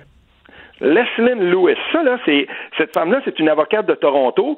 Puis hier, John Baird, les, les, gens parce conservateurs espéraient que John Baird se lance, ça aurait mis un peu de piquant là-dedans. Il se lance pas. Mais hier, on a annoncé que le Parti, au, Parti conservateur, que Leslie Lewis, une avocate de Toronto, ben, elle, elle va se lancer. C'est qui cette femme-là? C'est une, une avocate qui est très connue pour ses positions anti-avortement. Puis le lobby anti-avortement a trouvé sa candidate dans cette, euh, dans cette élection, dans, dans cette chefferie-là pour faire avancer son agenda. C'est ça qui s'est passé aussi hier. Ben, entre les deux, là, c'était bien liché sa présentation. Je suis certain que mm. avec tout le lobby qu'elle a derrière elle, Leslie Lewis va avoir tout ce qu'il faut pour être capable de faire campagne. Puis ses communications, il n'y aura pas de faute dedans. Mais en toi puis moi, là, je suis pas mal plus content d'avoir Guy Nantal dans le course à la chefferie du PQ que Leslie Lewis puis quelqu'un comme ça ben oui, qui décide de se euh, à la chefferie des conservateurs. Surveillons la chefferie du Parti québécois parce que je vais te dire une chose, quand on regarde ce qui se passe à côté, là, ben on va se dire ce parti-là que tout le monde a enterré, que tant de gens ont enterré si souvent, puis je te le donne en mille, je vais partager aujourd'hui une capture d'écran d'un, euh, d'un, éditorial de Dubuc à l'époque dans la presse. Ah oui. et, et, ça, c'était en 1989. Et à cette époque-là, euh, Dubuc disait, ben voilà, le, le discours du PQ s'est éculé, puis ce parti-là est en train de mourir. Ça fait longtemps qu'on l'entend, le PQ, quand même. Ça fait longtemps, là, puis il, il, renaît toujours de ses cendres. Écoute, je sais pas si tu as entendu, on va parler de, on va parler d'un réseau concurrent. Mais euh, Luc Ferrandez, on sait qu'il est commentateur euh, au 98.5. Mm-hmm. Écoute, il a dit hier, et j'ai des sources, c'est sûr ce que je vous dis. Guy Nantel, c'est l'homme de PKP. C'est Pierre-Carl Pelado qui est derrière lui, puis qui le pousse, puis tout ça. Qu'est-ce que c'est ça, cette affaire-là? Vraiment entendu parler là-dessus. Là, euh, en tout cas, c'est si, euh, si c'est le cas, moi, j'ai beaucoup de difficultés à croire ça. euh, moi, je vais t'en dire, je vais te dire quelque chose d'une de, de, source que je connais très bien parce que j'étais là. Fait que il y a, y a pas y a pas si longtemps que ça, à la fin 2018, décembre 2018, si ma mémoire est bonne, euh, à un moment donné, Jean-Martin Hossan convoque des gens pour justement la conférence des présidents du PQ euh, pour euh, pour un peu réagir à la défaite quand même là, tu sais, c'est une solide défaite là qu'avait encaissé le PQ. Puis il rassemble des gens tout ça, donc ça se passe à Montréal et il y, a différentes personnes qui sont conviées là. Il y a peut-être je sais pas une douzaine, quinzaine de personnes. Pas... Puis chacun, moi je savais pas qui, qui était pour être là. Tu sais, d'après ce que j'ai compris là, les c'est pas tout le monde qui savait qui qui avait été invité là, mais ça avait été fait à si on veut, là, ça avait été euh, qui avait, qui avait organisé ça. Puis j'avais été très surpris, moi, de voir que Guy était parmi les invités qui étaient là. Ah, C'était la première fois. Euh, ben franchement, là, je, je, m'étais même jamais posé la question, il était indépendantiste ou pas? Euh, j'avais pas lu son livre, tu sais, puis mm. je suis jamais, je me suis jamais vraiment beaucoup intéressé non plus au, milieu des humoristes comme tel. C'est pas, pas le genre de show que j'aime aller voir. Puis mais là, j'ai été agréablement surpris. J'avais été tout à coup, là, j'ai eu comme une révélation et, je me suis dit, ben voilà, ben une révélation. Je, veux dire, je, me suis dit, cet homme-là, ce citoyen-là, parce que c'est un citoyen avant tout, il a vraiment quelque chose à dire. Il, a, je veux dire, il élabore une, une, pensée politique qui est très intéressante. Puis voilà. Et, et, à partir de ce moment-là, je me suis dit, ben, ok, tu sais, euh, si moi j'avais j'avais à dire euh, le, euh, Guy Nantel, c'est l'homme de quelqu'un, ben je dirais qu'il est un, ça, ça a l'air être plutôt un proche de, de Jean-Martin Hossan. Mais en même temps, le milieu des indépendantistes, c'est pas un si gros milieu que ça au Québec. Hmm. Ça se peut qu'il y ait aussi des, des entrées avec euh, avec Pierre-Carl Pelado ou avec, tu sais, j'en ai aucune idée. Mais il y a une chose, par exemple, c'est qu'il décide de se présenter. Puis entre toi puis moi, là, si, si c'était vraiment quelqu'un qui avait été qui avait été télescopé par Pierre-Carl Pelado, s'il y avait eu une grosse équipe derrière lui pour le lancer, ben on on parlerait pas de Guy Nantal. ben oui, exactement. Moi, je trouve ça bizarre, la déclaration de Ferrandez. Écoute, euh, y, a-tu des appuis au sein du parti? Ben là, c'est il y, a beaucoup de gens qui attendaient de voir qui était pour se lancer. On attendait de faire l'état des lieux avant euh, d'appuyer qui que ce soit. Là, on a quatre candidats. Et dans le texte que j'écrivais hier, euh, j'essayais quand même très rapidement, parce que je vais écrire là-dessus, bien entendu, plus tard, mais quand on regarde ça, là, Sylvain Godreau, ben c'est sûr, il est dans le caucus, c'est un homme du parti, c'est quelqu'un qui, euh, j'imagine, va quand même avoir là, des, des, appuis dans le, dans le parti. On a souligné euh, sa, sa, position par rapport à GNL Québec. Oui, ça, ça apporterait des, on fait miroiter des jobs, puis beaucoup, beaucoup des milliards pour sa région, puis tout ça. Mais non, il a décidé, moi, je suis contre, puis je vais, je vais garder mes, mes positions par rapport à ça. T'as Pierre, t'as Paul Saint-Pierre par le Plamondon, PSPP, il mène une excellente campagne, il est excellent sur les réseaux sociaux. Euh, je veux dire, c'est liché son affaire, c'est bien fait. Euh, il faut, faut faire attention à, à, à, ben, faut faire attention. Lui, il va avoir vraiment, euh, il va, je suis sûr qu'il va mener une excellente campagne. Frédéric Bastien, on a-tu besoin de le présenter? Ce gars-là, il s'est fait un nom. À lui tout seul, il mène une, une guérilla ben judiciaire pour être capable de débusquer tout ce qui va pas. Il y a beaucoup d'appui dans le parti. Il y a beaucoup d'appui parmi les militants. Et maintenant, Guy Nantel. Guy Nantel a un grand réseau. On va voir maintenant ce qui va se passer parce que n'oublions pas une chose, c'est militants et sympathisants. Je crois que cette formule-là va aider quelqu'un comme Guy Nantel à condition qu'il fasse bien, parce que tout le monde, les, critiques qu'on a dit de lui beaucoup, c'est ouais, mais c'est un humoriste, est-ce qu'il a vraiment sa place et tout ça? Ah, moi, je pense qu'il a réglé ça hier. Moi, je pense qu'il a réglé ça hier, puis il n'y a plus personne qui va revenir avec ça. J'espère. Moi, si j'avais, puis je vais l'avoir la semaine prochaine en entrevue, là, si euh, quand je vais avoir Guinantel devant moi, la première question, c'est que si jamais tu n'es pas élu chef, est-ce que tu vas quand même te présenter comme député aux prochaines élections? Parce que si c'est rien, si c'est rien que la, la job de chef qui l'intéresse, Hmm. Je, pense qu'il a répondu à ça, euh, Richard. D'après moi, là, euh, lui, oui, il veut la job de chef, puis il l'a bien dit, euh, en dehors du PQ, sais, parce qu'il dit au cours des dernières années, là, le PQ, ça n'a pas été, euh, tu sais, on n'a pas appuyé si, fort que ça dans la promotion active, tu sais, puis je veux dire engagée de l'indépendance. Il dit, moi, je le faisais déjà comme humoriste. J'ai écrit un livre là-dessus, tout ça. Puis ce qu'il disait, c'était, euh, j'ai pas besoin moi de me faire élire comme député au PQ pour continuer à promouvoir l'indépendance. Il veut être chef, il va voir où est-ce que tout ça l'amène, puis il va prendre une décision après. Fait qu'il s'est pas engagé de ce côté-là. Euh, Richard, hier, quand j'ai eu la confirmation que Guy Nantel se lançait, je suis arrivé sur mon Twitter où il y a pas mal de gens qui justement euh, péquistes, sympathisants péquistes et tout ça. Puis j'ai lancé comme ça la question. J'ai dit ben voici euh, sondage militant sympathisant. Votre choix à la ligne de départ. C'est sûr, c'est pas c'est un sondage qui est fait mm-hmm. sur Twitter, mais j'ai trouvé ça intéressant parce qu'il y a eu beaucoup plus de réponses que ce à quoi je m'attendais. Au moment où on se parle, il y a 1161 euh, 1161 votes qui ont été faits. Puis je te le donne comme ça. Le Nantel à 38. Euh, Bastien à 26, PSPP à 23, puis euh, Godreau à 12. Ça, c'est euh, ce que ça me donnait mon, mon, sondage. J'ai hâte de comparer ça à ce qui va se passer plus tard dans la campagne. Il y, a, il y, a, quelque chose qui me déçoit un peu chez Guinantel, puis je, je sais pas où tu loges, toi, là-dessus, on s'en est jamais parlé, mm-hmm. mais lui, il est pour la proportionnelle. Puis moi, moi là-dessus, je suis du camp de, de, de Christian Dufour. Euh, je trouve qu'on ne pourra plus avoir de gouvernement majoritaire si on s'en va à la proportionnelle. On ne pourra pas avoir un, un leverage face à Ottawa. On va perdre notre temps chicaner entre nous. On ne pourra plus passer des lois comme la loi 21, par exemple, où tu as besoin d'un gouvernement qui est fort. Si on s'en va dans le proportionnel, on se tire d'impact. Puis lui, il est pour ben, ça. Je suis, je suis plutôt mitigé, moi, par rapport à ça. Euh, je trouve qu'on simplifie parfois les choses un petit peu trop. Puis je vais te donner un exemple. J'ai beaucoup suivi les campagnes qui ont qui ont eu lieu par rapport à, cette question-là en Colombie-Britannique, parce qu'en Colombie-Britannique, euh, ça fait trois fois qu'on vote pour changer le mode de scrutin.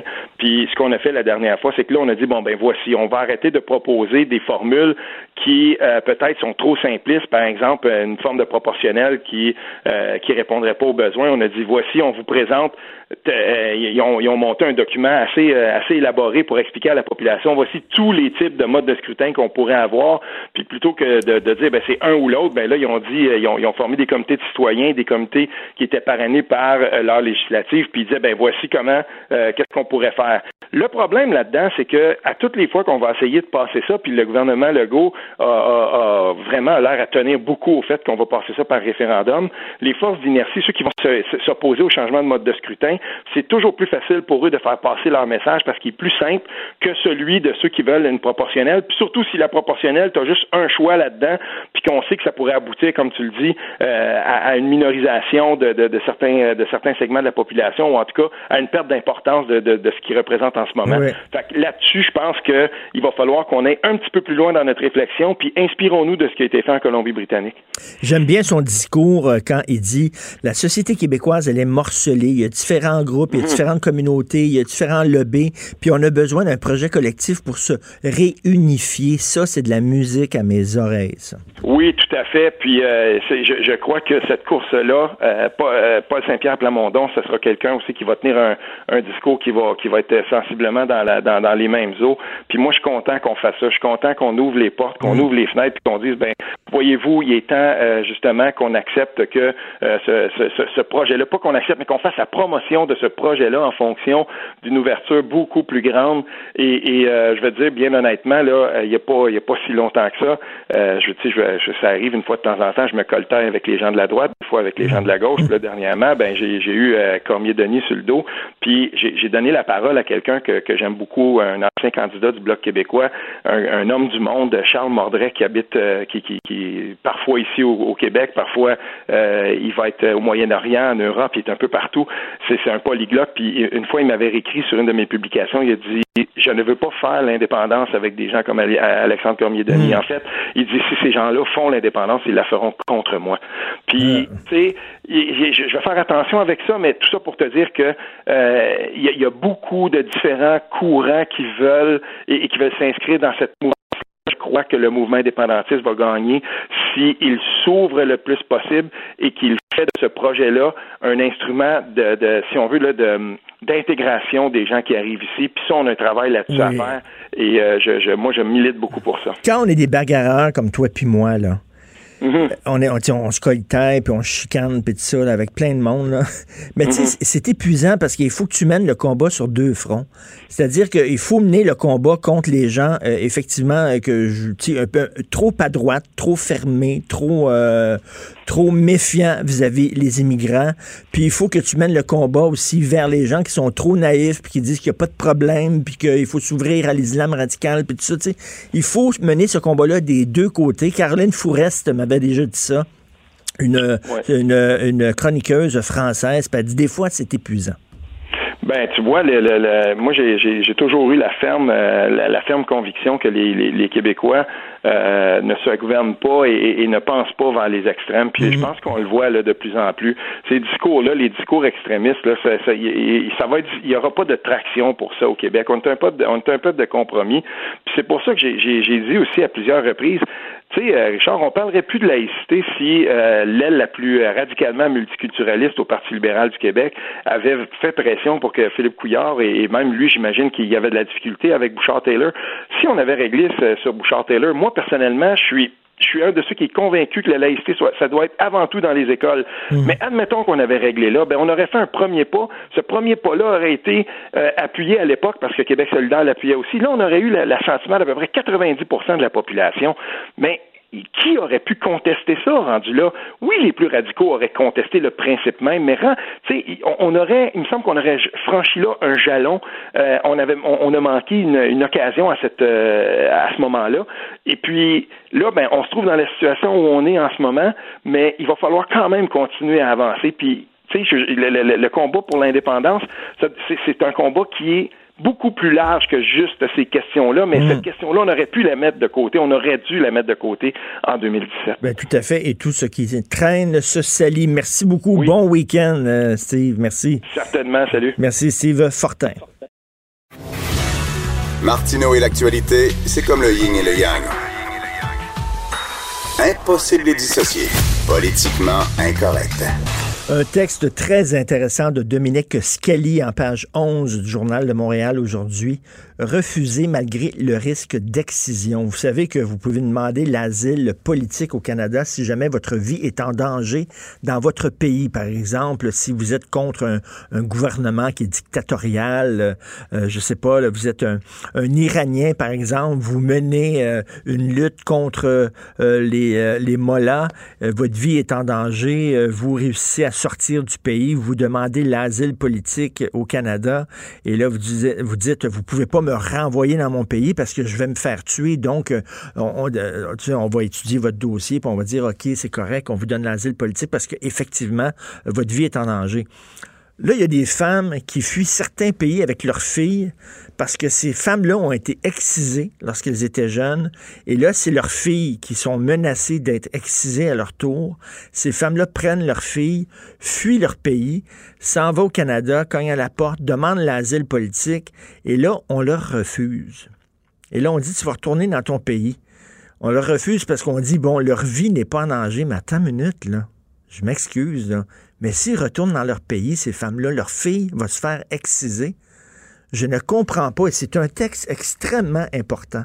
Des mères voulant protéger leurs filles de mutilation génitale dans leur pays voient leur demande d'asile rejetée.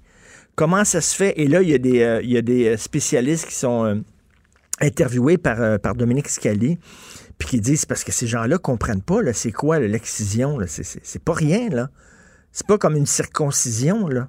C'est pas comme te faire percer les oreilles, L'excision, c'est une mutilation génitale qui, a des, ça, ça cause des problèmes, euh, des, stress post-traumatiques. Tu peux pas jouir après ça, ça, fout ta vie en l'air. OK, peut-être que ta vie n'est pas en danger, effectivement, tu mourras pas, mais tu vas être excisé. Et ça, ça ouvre le débat, ça ouvre une porte. Puis je reviens là-dessus, c'est un texte important, Dominique Scali. Ça ouvre une porte sur est-ce qu'on devrait accorder l'asile politique aux femmes qui vivent dans des pays où on ne respecte pas le droit des femmes. Sais, où tu es obligé à, porter le voile, où ta petite fille de 6 ans est obligée à se voiler. Tu n'as pas le droit de sortir dans les cafés. Tu n'as pas le droit d'aller euh, dans les universités. Tout ça. OK, ta vie n'est pas en danger. Là, les, gens, les gens, les gens à l'immigration ici vont dire Oui, mais ta vie n'est pas en danger. Ben, peut-être pas en danger physiquement, mais tu en danger psychologiquement. Et est-ce qu'on ne devrait pas ouvrir les portes et nous montrer accueillants et accorder l'asile politique aux femmes qui quittent des régimes hyper misogynes? Puis là, ils vont dire, oui, mais c'est parce que dans votre pays, au Canada, il y en a aussi des femmes qui se font tuer par leur mari, il y en a aussi des femmes euh, battues, puis tu oui, mais c'est pas un régime misogyne. ça arrive des fous, là. Mais là, on parle d'un régime qui décide que les femmes, tu sais, la servante écarlate, là, la servante écarlate, ces femmes-là réussissent à, sauver les États-Unis. Ils viennent au Canada puis obtiennent l'asile politique au Canada. Vous avez vu cette série-là? Donc, euh, pourquoi on ferait pas ça? C'est des femmes qui, les femmes qui quittent, là, qui, qui fuient l'Iran c'est comme euh, les femmes qui fuiraient le, pays de la servante écarlate. on devrait les accueillir et leur accorder euh, tout à fait l'asile politique à ces femmes-là qui euh, fuient un régime qui les traite comme des moins que rien. Comme peut-être le Canada, mettons, aurait accepté les, esclaves qui fuyaient les États-Unis à l'époque où il y avait l'esclavage aux États-Unis, puis qu'on on les accueillait en disant venez ici, venez ici, vous allez vivre librement, on vous ouvre les portes. Ben, on devrait faire ça. Moi, je trouve euh, incroyable qu'au Canada, on ne reconnaisse pas que l'excision, c'est épouvantable et que ces femmes-là, effectivement, on devrait leur accorder l'asile politique. Donc, page 11, lisez ça, Dominique Scali, puis euh, je lève mon chapeau, c'est vraiment un excellent texte si vous écoutez Politiquement Incorrect. L'art est dans la manière. Non, c'est pas de la comédie. C'est Politiquement Incorrect avec Martineau. Thérapie de couple. Pourquoi est-ce que tu ne le fais pas maintenant? Thérapie de couple. Je t'aime. Je t'aime. Oui, je t'aime. oh là là là là là là. Ce vieux Serge. Je vais. Non, mais c'est parce qu'on a oublié la meilleure partie, là. Fais les paroles avec moi. Puis à un moment donné, c'est très drôle. je vais et je viens entre tes rangs et je me retiens quand même. Et à un moment donné, vers la fin de la toune. Là. Je voilà. Chance à toi. À la fin de la toune. c'est ta partie, ouais. Quand j'étais jeune, quand j'étais ado, on faisait jouer ça, puis les, mes chums riaient parce qu'à la fin, elle, comme est en train de jouer, puis vraiment, c'est une, hallucination auditive. Là. Elle dit Oh non, Martino, Ouais. On dirait qu'elle dit mon nom. À la fin. On va demander à Fred de retrouver la fin de la chanson. tu la feras jouer plus tard. Attends, c'est là qu'elle dit Martineau? Non, non, non, non. On va demander à, à Fred de retrouver la Écoute, fin. mon amour. Martineau? T'entends ça? Non! Martineau! Elle dit Martineau! Martineau, viens. Martineau, viens! Viens! Mais c'est vrai qu'elle dit Martineau. que c'est ça, cette affaire-là? Jane Birkin, as-tu une affaire secrète avec toi? Merci, Fred. Écoute, je vais te lire Daniel Germain. Oui. OK, qui, qui écrit dans la section dans, dans vos poches. Toujours intéressant, Daniel Germain. Il parle de la Saint-Valentin. Ouais. Écoute ça. Le caractère commercial de la Saint-Valentin m'a toujours rebuté. Bien plus que celui de Noël, une fête à laquelle s'accrochent des souvenirs d'enfance et qui reste encore aujourd'hui une des grandes occasions de réunion familiale. La Saint-Valentin me donne l'impression d'une vieille fête obscure qu'on a un jour ressorti des boulamites dans le but explicite de donner de l'air aux commerçants. Absolument. Je dis entièrement Voilà, d'accord. c'est Parfait. C'est très bien dit. Ce n'est que ça. Pourquoi il y aurait une journée dans l'année où les gens se disent je t'aime? Vous n'êtes pas capable de vous le dire, les 364 autres journées? Et le gars, là, le- tellement Le niaiseux. gars dit, bon, m'en sortir, m'en sortir, à Saint-Valentin. Fait qu'on on va aller au restaurant. Nous autres, on va aller au restaurant hier. Oui, mais on a fait un threesome. Ben oui. On a fait un threesome hier. On a amené au restaurant Hugo, qui est, qui est notre recherchiste en garde partagée. C'est le recherchiste de Devine qui vient souper, le recherchiste de ton émission, de mon émission. Et euh, ben, on l'a sorti, mais on a choisi le le 13 Mais février. non, on aurait pu les- choisir les un, gens, euh, un 8 avril ou un, un 32 mars. C'est comme si un gars dirait, moi, ma, ma blonde, je Disait. la sors. Disait, moi, je- ma blonde, je la sors deux fois par année. À sa fête, puis à la fête de sa mère. Non, la fête des mères, pas fête. Non, mais c'est en plus, c'est toutes les obligations de il faut que tu achètes un cadeau, il faut que tu achètes ci, il faut que tu achètes ça.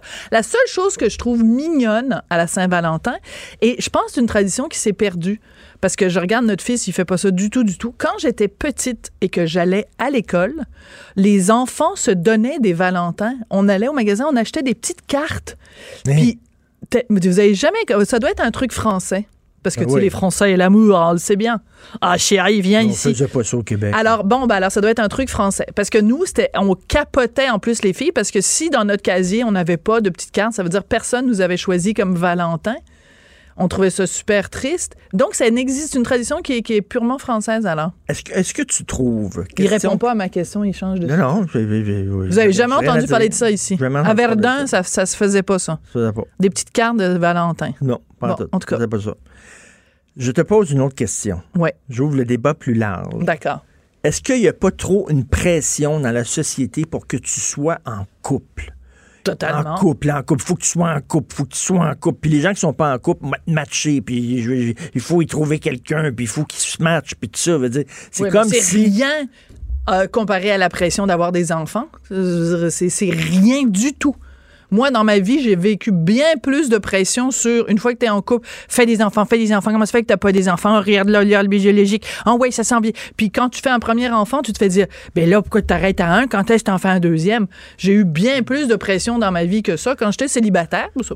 Pas été célibataire très longtemps, mais euh, quand j'étais célibataire, je sentais pas tant que ça la pression d'être en couple. Il y, a- il y a une pression de couple. Puis tu sais, il y a des couples, tes voix, là, on va au restaurant souvent, moi puis toi, puis il y a des couples qui ont l'air à s'emmerder. Ils ont là, rien dis, à se dire. Ils ont l'air à s'emmerder. mais Pourquoi tu restes en couple? T'es pas obligé de rester en couple. Tu peux être célibataire, puis avoir du fun aussi, puis avoir des amis, puis sortir, puis faire Ma belle-mère, que je n'aimais pas beaucoup, mais je peux le dire parce que maintenant elle est morte, fait que de toute façon, ça dérange plus personne, euh, que j'ai franchement détesté, qui était vraiment une personne antipathique et désagréable. Une fois, pendant les 20 ans qu'elle a passé avec mon père, euh, elle a dit une chose intéressante. Et je retiens ça. On salue André. elle a dit mieux vaut euh, vivre seul que mal accompagné. C'est vrai. Et je trouve ça tellement juste. T'es pas obligé d'être en couple. On dirait qu'il y a une pression. Tout est basé sur Mais le de couple. toute dans la façon, regarde, aujourd'hui, là, en 2020, les choses sont complètement différentes de quand toi puis moi, on était jeunes, euh, il y a cela euh, quelques années. Tu sais, quand tu as sur une application au bout de tes, doigts, là, une app comme Tinder, que tu peux savoir dans un réel d'action qui et euh, avec qui tu peux copuler, là. Tu sais, sérieusement, la notion de couple, ça veut plus strictement rien dire, là. Tu- en deux secondes, tu peux trouver quelqu'un aller faire euh, une gnou dans les toilettes. Puis repartir après. Fait que si ta seule euh, pression de... C'est la seule chose qui te manque quand t'es seul, c'est d'avoir des relations sexuelles avec quelqu'un d'autre. Ben, premièrement, tu peux te masturber, c'est quand même assez sympathique. Ou alors, tu prends Tinder, puis en, en dedans de 15 minutes, t'as quelqu'un. Mais Fait le- que le- la pression est pas si grande que ça d'être en couple parce que on a séparé la sexualité puis la vie en couple. Tu sais, quand tu es célibataire, tu peux avoir, tu peux cou- coucher à, à gauche et à droite, mais t'as pas l'amour, t'as pas, t'as pas une union, t'as pas une union émotive. Puis là, tu vas en couple, ah, tu trouves l'union émotive, t'es là, le support, la complicité, tout ça. Mais là, c'est de baiser à gauche à droite te manque. Fait que d'un un ou l'autre, c'est, c'est, c'est comme. on OK, est-ce que tu es en train de me dire lose-lose quelque chose? situation. Mais non. Il bien en train de m'envoyer un message? Mais non, mais je te dis OK, je moi, je pense qu'on va partir des rumeurs. Il paraît que tu as comme Frenché Benoît quand vous avez fait le. le- le- Non, on s'est tenu la main. Vous êtes nus la main. C'est comme, c'est quoi? Qu'est-ce que tu vas me proposer? Un threesome avec Benoît Dutrisac? C'est vers ça qu'on s'en va? Non. Je te dis tout de suite, c'est non. Non, non, mais je te dis ça, c'est comme un lose-lose situation. Je te dis, je ne parle pas de notre couple, je parle en général. Je m'extirpe de mon couple, je parle en théorie. C'est que célibataire, vie sexuelle débridée peut-être pour certains, pas tout le monde, pour certains, euh, puis euh, mais quand même manque de complicité ou Oui, mais sinon complicité, disent. mais pas. Là, Il y a plein de gens qui disent que hum- euh, biologiquement, euh, intrinsèquement, l'être humain n'est pas fait pour la monogamie. C'est-à-dire que même si la société te dit qu'il faut que tu sois en couple et que tu sois avec une seule personne, que l'être humain, sa, sa, sa, sa pulsion naturelle, c'est de, de- d'aller euh, essaimer plusieurs fleurs Puis là, il y a temps. des gens qui ont essayé, comme on va faire, essayer d'avoir Ah, mon Dieu, les le meilleur, ouverts. le meilleur de chaque chose, le couple open. C'est-à-dire, on va avoir, on va avoir, jamais. on va avoir le meilleur du couple, c'est-à-dire une complicité, exemple. puis en même temps, le meilleur du célibat, c'est-à-dire qu'une vie sexuelle un peu plus ouverte. Je, je connais pas un couple que, que ça a fonctionné. Je sais pas. Peut-être qu'il y en a. Peut-être qu'il y en a. Peut-être que les gens, ça fonctionne, puis ils le disent pas parce que c'est pas tabou. Un ami qui, qui avait essayé ça, puis qu'à J'avais un donné- ami euh, qui était professeur au cégep, puis à un moment donné, ils ont décidé, lui et sa blonde, le couple open. OK? C'est-à-dire que, bon, tu as des aventures, des aventures. On sait c'est pas- quoi un bon. couple ouvert, Richard? Ouais. Mais là, à un moment donné, j'ai déjà raconté, il, il- il- il se prépare pour aller au lit. Mm. OK? Là, il allait se coucher, puis elle, son téléphone a sonné. Puis c'était son amant qui l'a appelé. Elle, elle s'est levée du lit, elle s'est habillée pour aller le rejoindre. Là, il a dit, là, il y a un Christy de bout. Il y a un crise de bout. Oui, Là, mais il y a tu un sais, bout, là, chacun- ils ont dit, là, il va falloir quand même faire des règles dans cette affaire-là. Là. C'est vrai que tu baisé ailleurs, mais là, qui t'appelle à 11h30, puis que tu te lèves, tu t'habilles, puis tu vas le rejoindre, il y a un bout. Mais tu sais, il y a peut-être des gens pour qui ça fonctionne, puis je respecte tout à fait ça. Puis si ça, c'est whatever turns you on, là, si ça marche pour eux, tant mieux. Mais je trouve qu'il y a euh, quelque chose quand même d'assez fondamental parce que tu dis, euh, dans, quand t'es quand t'es en couple, bon, ben tu as la stabilité émotive, mais tu sais, t'as peut-être pas nécessairement le, le- des besoins sexuels qui sont remplis tout le temps, puis c'est pour ça que tu as besoin d'aller voir T'as ailleurs. moins, t'as moins de brûleux de tapis ses genoux. C'est toujours subtil et nuancé et discret. Oui. Veux-tu parler de blowjobs, Sloppy? non, je pense qu'on l'a déjà donné dans ce domaine-là. Et donc, euh, et donc, mais là, tu m'as fait perdre mon idée. Je sais pas, moi, là, c'est... euh, On va-tu chicaner le jour de la Saint-Valentin? J'ai complètement oublié ce que j'allais dire. Oui, c'est ça. C'est qu'une relation de couple, c'est bien c'est toutes sortes d'autres affaires que juste le sexe ou que juste de l'amour. C'est plein de choses. C'est, tu sais, euh, j'ai écrit deux livres avec euh, mon ami Claude Fortin. On a écrit deux livres, Salut les amoureux, puis Salut les amoureux 2. Et on rencontrait plein de couples qui nous racontaient comment ils s'étaient rencontrés. Des gens connus, puis des gens pas connus, des gens qui s'étaient rencontrés de façon particulière. OK, ça fait un bout de temps que tu écrit ces livres-là? Ouais. Le pourcentage de- des couples que tu as rencontrés qui sont encore ensemble? Ben, les gens pas connus, je sais pas, mais les gens connus, ils sont, ils sont, il y en a qui sont morts. Mais, tu sais, euh, Pauline Marois, M. Blanchet sont encore ensemble. Pierre Curzi, Marie Tifo sont encore ensemble. Non, il y, a, il y plus de gens morts que de gens divorcés, disons, dans la moyenne de, de nos livres. Et, euh, tu sais, on j'ai, mettons, interviewé 10 couples le premier livre, 10 couples le deuxième livre. Donc, mettons 20 couples, donc euh, 40 personnes. Et à un moment donné, il y a quelque chose qui est devenu tellement évident pour Claude et moi. On faisait des entrevues, puis on demandait c'était quoi votre secret.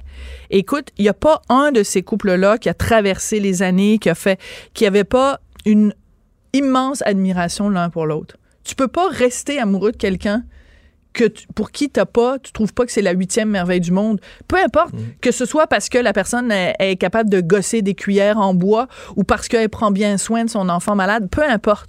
Tu ne peux pas rester amoureux longtemps de quelqu'un quand tu n'as pas de respect ou d'admiration pour cette personne-là. Et je voulais te raconter une anecdote. Il y a plusieurs années de ça, quand je faisais Les Choix de Sophie, à un moment donné, j'avais interviewé Marc Lévy, l'auteur à succès, là, c'est multimillionnaire du livre. Et euh, Celui qui t'a croisé devant moi? il était pas devant toi. De- dans un salon du livre, au Ah. tout début de notre relation, Et j'étais avec souvient. Sophie. Je pensais qu'il s'en souvenait plus. Au salon du livre, Marc Lévy était là, puis le tabarnane, il arrêtait pas de cruiser au bas. Là, c'était, OK, c'était le- l'écrivain le, plus lu au monde, OK, francophone. Non, francophone. Moi, j'étais no fucking body, puis il était devant moi, puis il arrêtait pas de la cruiser, puis il allait la voir, puis il voulait avoir son numéro de téléphone, je l'aurais slugué. Vraiment. Bon, mais c'est pas. comme ça, là. Non. Je pensais que tu t'en souvenais pas. Ça lui a fait de la peine, en tout cas. Ça, là, c'est Ah oui, hein? c'est écrit il- dans, dans le disque dur là, de sa mémoire. Chaque fois que je me promène là, devant une librairie, là, puis je vois comme un gros poster de Marc Lévy. Ah, Bon, ben, en tout cas, avant ce salon de livre-là, il était venu à mon émission, puis il m'avait dragué aussi pas mal. Mais tout ça pour dire qu'à un moment donné, euh, j'avais lu quelque part que ses parents étaient encore ensemble, puis que ça faisait genre euh, 60 ans qu'ils étaient mariés et tout ça. Alors, je lui ai demandé, j'ai dit, vous, vous passez votre temps à écrire des livres avec des histoires d'amour, puis tout ça. Mais je vous avais un super bel exemple. Et je dis, vos parents, ça fait comme 60 ans qu'ils sont ensemble, puis ils s'aiment encore. Puis j'ai dit, c'est quoi leur secret? Puis il dit, c'est drôle que vous me posiez cette question-là, parce qu'à un moment donné, j'ai demandé à mes parents, je dis, comment vous faites? C'est quoi votre secret? Et ses parents ont dit, ben, on s'aime. Non, mais C'est assez simple. non, mais c'est parce que c'est- pense pense-y Oui, deux secondes. C'est pas, c'est que à un moment donné tu te perds, puis t'oublies pour quelle raison t'es tombé amoureux de la personne. Et- ça- on s'aime, ça veut dire aussi chaque jour on prend soin de l'autre, on le respecte, on est gentil, on a des attentions. Et, et- et c'est des couples que tu as rencontrés des fois qui, qui traversent des, des- des périodes difficiles. Ouais. Et la question que je me pose, c'est est-ce que ça vaut la peine de briser un couple qui est là depuis longtemps pour une, une une histoire d'infidélité? Des fois, il y a des couples qui se brisent. Moi, moi, moi j'aurais bien de la difficulté à accepter ça puis passer par-dessus. Ben, moi aussi, je te le mais dis tout de Je suite. suis fait de même. Surtout là. avec Marc Lévy. Je suis comme ça, surtout avec Imagine. En tout cas, si tu couches avec Benoît du Trisac, je te le dis tout de suite, c'est la fin moi, de notre couple. moi, j'aurais de la misère beaucoup à passer par-dessus. Mais la question se pose. Ouais, Est-ce que ça vaut la sûr. peine d'envoyer promener un couple en l'air qui, qui, qui est quand même là, Mais qui ça existe dépend depuis si, longtemps, si la personne euh, pour, un- pour une histoire d'un soir? si c'est un coup une de fois au ou un chalet. coup de foudre, ça dépend. Ah, J'aurais de la misère en maudit quand même. M'a dit, m'a dit, franchement, je suis peut-être un vieux mononcle euh, monogame. euh, Oui, mais Euh. c'est comme ça que je t'aime, mon bel amour. si j'entends que tu... Marc Lévy. Marc Lévy. En plus, c'est, c'est, c'est nul. Quoi ça? Je sens pas aussi bon que les gars qu'elle fréquentait à l'époque. Regarde, t'es fin. Oh. T'es fin. T'es fin. C'est ça. T'es, présent. doux. Oui, t'es doux. Tu sais comment je suis doux. Je le sais. Richard. Je je te trouvais brutal des fois quand même. Je vais aller démer les lumières un petit peu. Bon, euh, merci. Tu m'aimes quand même, même si j'ai eu une aventure avec euh, Benoît. Ok, Radiophonique. bon. Ouais, J'ai jamais su ce que vous faisiez quand vous partiez en, en reportage euh, dans des contrées éloignées, là, puis que ça finissait à 5 heures du matin. J'ai jamais su ce qui s'était Ce qui passé. se passe à Vegas reste à Vegas. Reste à Merci Vegas. beaucoup. On va t'écouter. Est-ce que je peux te dire que je t'aime? Je t'adore. Je t'adore, mon amour. ma belle. Et cette année, ça va faire 18 ans qu'on est ensemble, 17 ans qu'on est mariés. En septembre, le 8 septembre, ça va faire 18 ans. Et notre amour va enfin avoir atteint sa pleine maturité. C'est-tu cute? Ah, Embrasse. je t'aime. Ça veut dire que tu vas avoir passé le tiers de ta vie avec moi. Martino! Ah, je me souviens cette nuit-là avec Jane. Eh, En fait, c'est peut-être avec Martineau, le seul qui peut tourner à droite sur la rouge à Montréal. Politiquement incorrect. Mais c'est politiquement correct de l'écouter. Tous les vendredis, il va se baigner, puis après ça, on lit le journal ensemble. On jase de tout et de rien, comme deux vieux chums. Salut François Lambert. Monsieur Martineau, bonjour. Bonjour. La Saint-Valentin, ça ressemble à quoi? Ta vie amoureuse, ça ressemble à quoi ces temps-ci? Euh, S'il y avait un statut euh, Facebook, ben, il y en a un, je ne le mets suis pas. là. compliqué. et c'est compliqué. C'est compliqué. Toi, tu sens Non, non, c'est pas compliqué. pression? Je parlais à Sophie qu'il y a une pression sociale pour être en couple. Puis quand quelqu'un est tout seul, il faut le matcher, il faut le matcher à tout prix, tout ça. Toi, tu as l'air de quelqu'un qui, qui peut vivre bien tout seul. Ben, oui et non. Le, le seul moment que je ne suis pas bien quand je suis célibataire, c'est le samedi soir. Je trouve ça plate les samedis soirs tout seul. Tu te fais une bouffe tout seul, tu ouvres une bouteille de vin tout seul. Je trouve que ça fait loser un peu. C'est tristounet. Oui, oui, non, non, pas. C'est loser. Je me sens. euh, tant mieux s'il y en a des gens qui sont bien là-dedans. Moi, le samedi soir, je suis pas fait pour être tout seul le samedi soir. Le- le- tu devrais avoir une, une- blonde le samedi soir. Ouais, c'est ça. Tu. Tu as essayé Ouais. Tinder? T'es-tu malade, toi? Quelqu'un comme toi, tu peux Ben mettre non. ta face sur Tinder? Ben, j'ai jamais osé. De toute façon, j'ai pas besoin. Mais j'ai jamais. oh, oh, vois, hein? Non, mais Richard, il y a encore la possibilité de. De- pas besoin. Non, mais il y a encore la possibilité de trouver quelqu'un de ton goût et dire Salut, comment ça va? Ça existe encore en 2020, là. Je crois pas ça. Ben, moi, c'est ma façon. Mais puis qu'est-ce que tu fais? c'est- ben, quand tu étais en couple, là, tu, tu, tu fêtais-tu la Saint-Valentin ou tu trouves Je ça vais pas dans les correct? restaurants parce que je trouve ça intense aller dans les restaurants le 14. C'est comme aller au restaurant le 31 décembre. Ils veulent pas te servir, ils sont débordés, ça fournit pas. Moi, le 14, quand je suis en couple, je fais à manger. C'est ça. Je fais une bonne bouffe, on ouvre une très bonne bouteille de vin, puis, À- à puis on s'endort, on s'endort sa bouteille. Tu regardant une série. Ben, je me lève à Netflix. 4 heures, à 8 heures le soir, je finis, moi. 20 pas 20. Là, toi, les- t'as commencé à faire tes produits à l'érable pour le fun, ça te faisait triper, tout ça.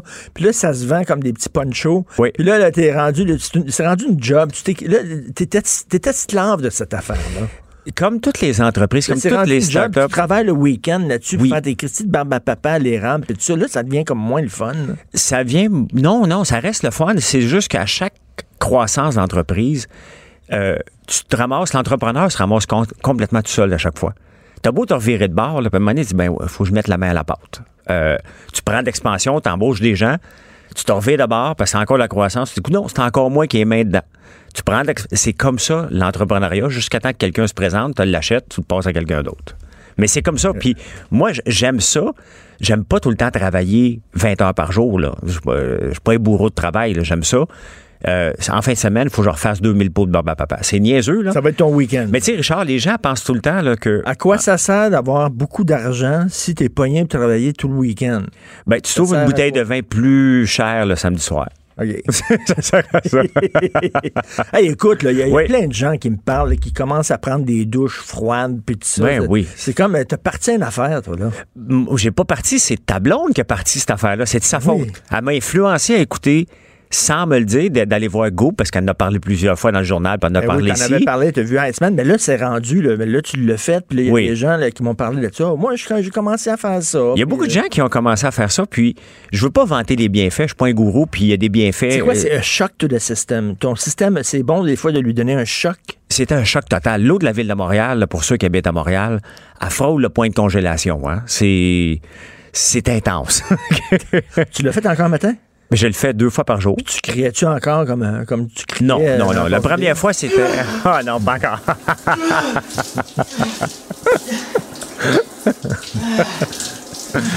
C'est- C'était épouvantable la première fois, mais là, tu sais, tout prend 21 On jours. dirait un petit gars de 16 ans là, qui a les hormones dans le plafond, puis tu sais, qui Oui, prend oui. sa douche pendant, tu sais, comme il prend une longue douche. Oui, oui, oui. Ou longue, euh, longue douche, là. il écoute. euh, L'eau chaude, je pense. Oui. Le gars de 16 ans, ça. ou, ou il écoute de la porno, puis il sait pas que ses parents vont l'entendre. On va ouvrir le journal. oui, allons-y. Ça que ça dérape. Guy Nantel, bon, Oui. page 3. Oui. Paf. T'en penses quoi? Ben, écoute, euh, tu sais, Guy, Guy Nantel euh, a toujours été impliqué. C'est- chaud du mot, c'est poli- c'est politique. Oui. Donc, qui se lance.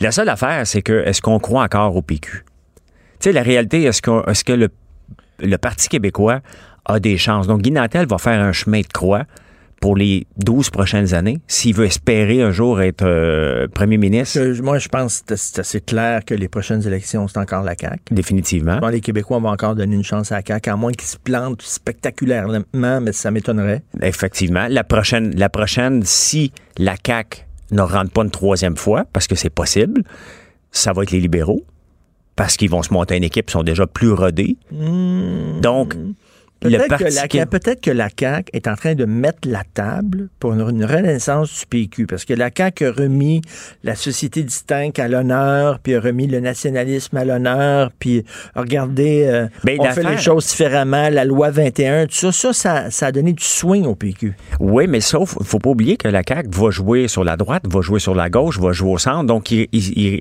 il ramasse à peu près tous les groupes en ce moment. Donc, il, il joue bien, il est moyen dans tout. Il est pas, sp- ils sont pas spécialistes dans rien, la CAQ, mais sont un peu Parti québécois dans certaines choses, un peu, euh, un peu caqué- euh, Québec solidaire. Il y, a, il y a une phrase en anglais que j'adore. euh, Jack of all trades, Oui. master of none. Exactement. J'adore cette phrase. Puis c'est à peu près leur façon de gérer en ce moment. Ils se mettent partout, ils vont jouer dans les champs de, de- de ce qui était la force du PQ ou de Québec solidaire ou même des libéraux. Donc, pourquoi qu'on va les tasser en ce moment, même si individuellement, il y en a qui font des gaffes, mais globalement, ils sont corrects. Les Anglos réussissent mieux, page Ouais. 4-5, Ouais. d'un cégep. Es-tu surpris? Non. Non, parce que regarde, même le système, euh, le système hospitalier fonctionne mieux chez les anglos que chez les francophones. Ben oui. Les infirmières ne font pas de l'overtime comme des débiles euh, en- en- en- à l'hôpital juif, là. Au Jewish. Ils ont même pas de problème. Tu traverses à, à- à l'hôpital Notre-Dame qui est pas loin. T'es, t'es plein, de problèmes. Mais comment Non, ça se fait? Parce que c'est la façon de gérer qui est différente. Au point de vue des infirmières dans le, dans, au Jewish puis dans tous les hôpitaux anglophones, ils font souvent des chiffres de 12 heures. De un, il y a plus de bachelières, de deux, et ils ont un système de gestion qui est différent pour les, euh, les, les, les- les- les- l'overtime. OK. Toi, t'es pas un imbécile. là. Si, mettons, le gars, t'as un voisin qui fait des barbes à papa, Oui. puis il fait plus vite que toi, Oui. puis euh, il fait plus de profit que toi, tu vas aller le voir, tu vas dire comment tu fais? Puis là, tu vas appliquer sa méthode. Comment ça fait qu'on fait pas ça? Si eux autres réussissent leurs hôpitaux, comment Oui. ça qu'on fait dit pas qu'est-ce que vous faites? On va le faire. Ben, c'est le même gouvernement, là. C'est le même gouvernement, deux types de gestion, puis on n'est pas capable de l'amener. Pas besoin d'aller voir ben ben loin, là. T'as juste à aller voir Jewish, t'as juste à aller voir, euh, tout- tout- ben, je connais pas toutes les, le Lakeshore aussi, tous les hôpitaux anglophones fonctionnent mieux les hôpitaux francophones. euh, euh, mon ami, Donc, je suis pas surpris ami- que- Mon amie Lise Ravary, euh, tu sais, elle, elle habite dans le coin, je pense, Gatineau, là, tu sais, Oui. près, près de, de la ben, à frontière Voxbury, elle va à la même place que moi. Ben, c'est ben, ça. Elle, elle va, euh, elle traverse, elle traverse au bord. Oui. Puis euh, elle, va, elle va en Ontario quand elle a des problèmes de santé. Puis tout ça, elle dit écoute, c'est le même, c'est super vite. Regarde, Richard, je me suis fait piquer par une abeille cet été. J'étais au chalet. Hawkesbury est, à- est en Ontario, est à 40, 45 km de chez moi. Je suis arrivé là, j'ai dit, regarde, je me suis fait piquer, j'ai l'œil fermé. OK, parfait. Ils m'ont donné une pilule. 20 minutes plus tard, j'étais rembarqué dans mon camion, j'étais parti. 20 minutes. Boy. OK? J'étais pas. Oui, ça pressait, mais pas tant que ça.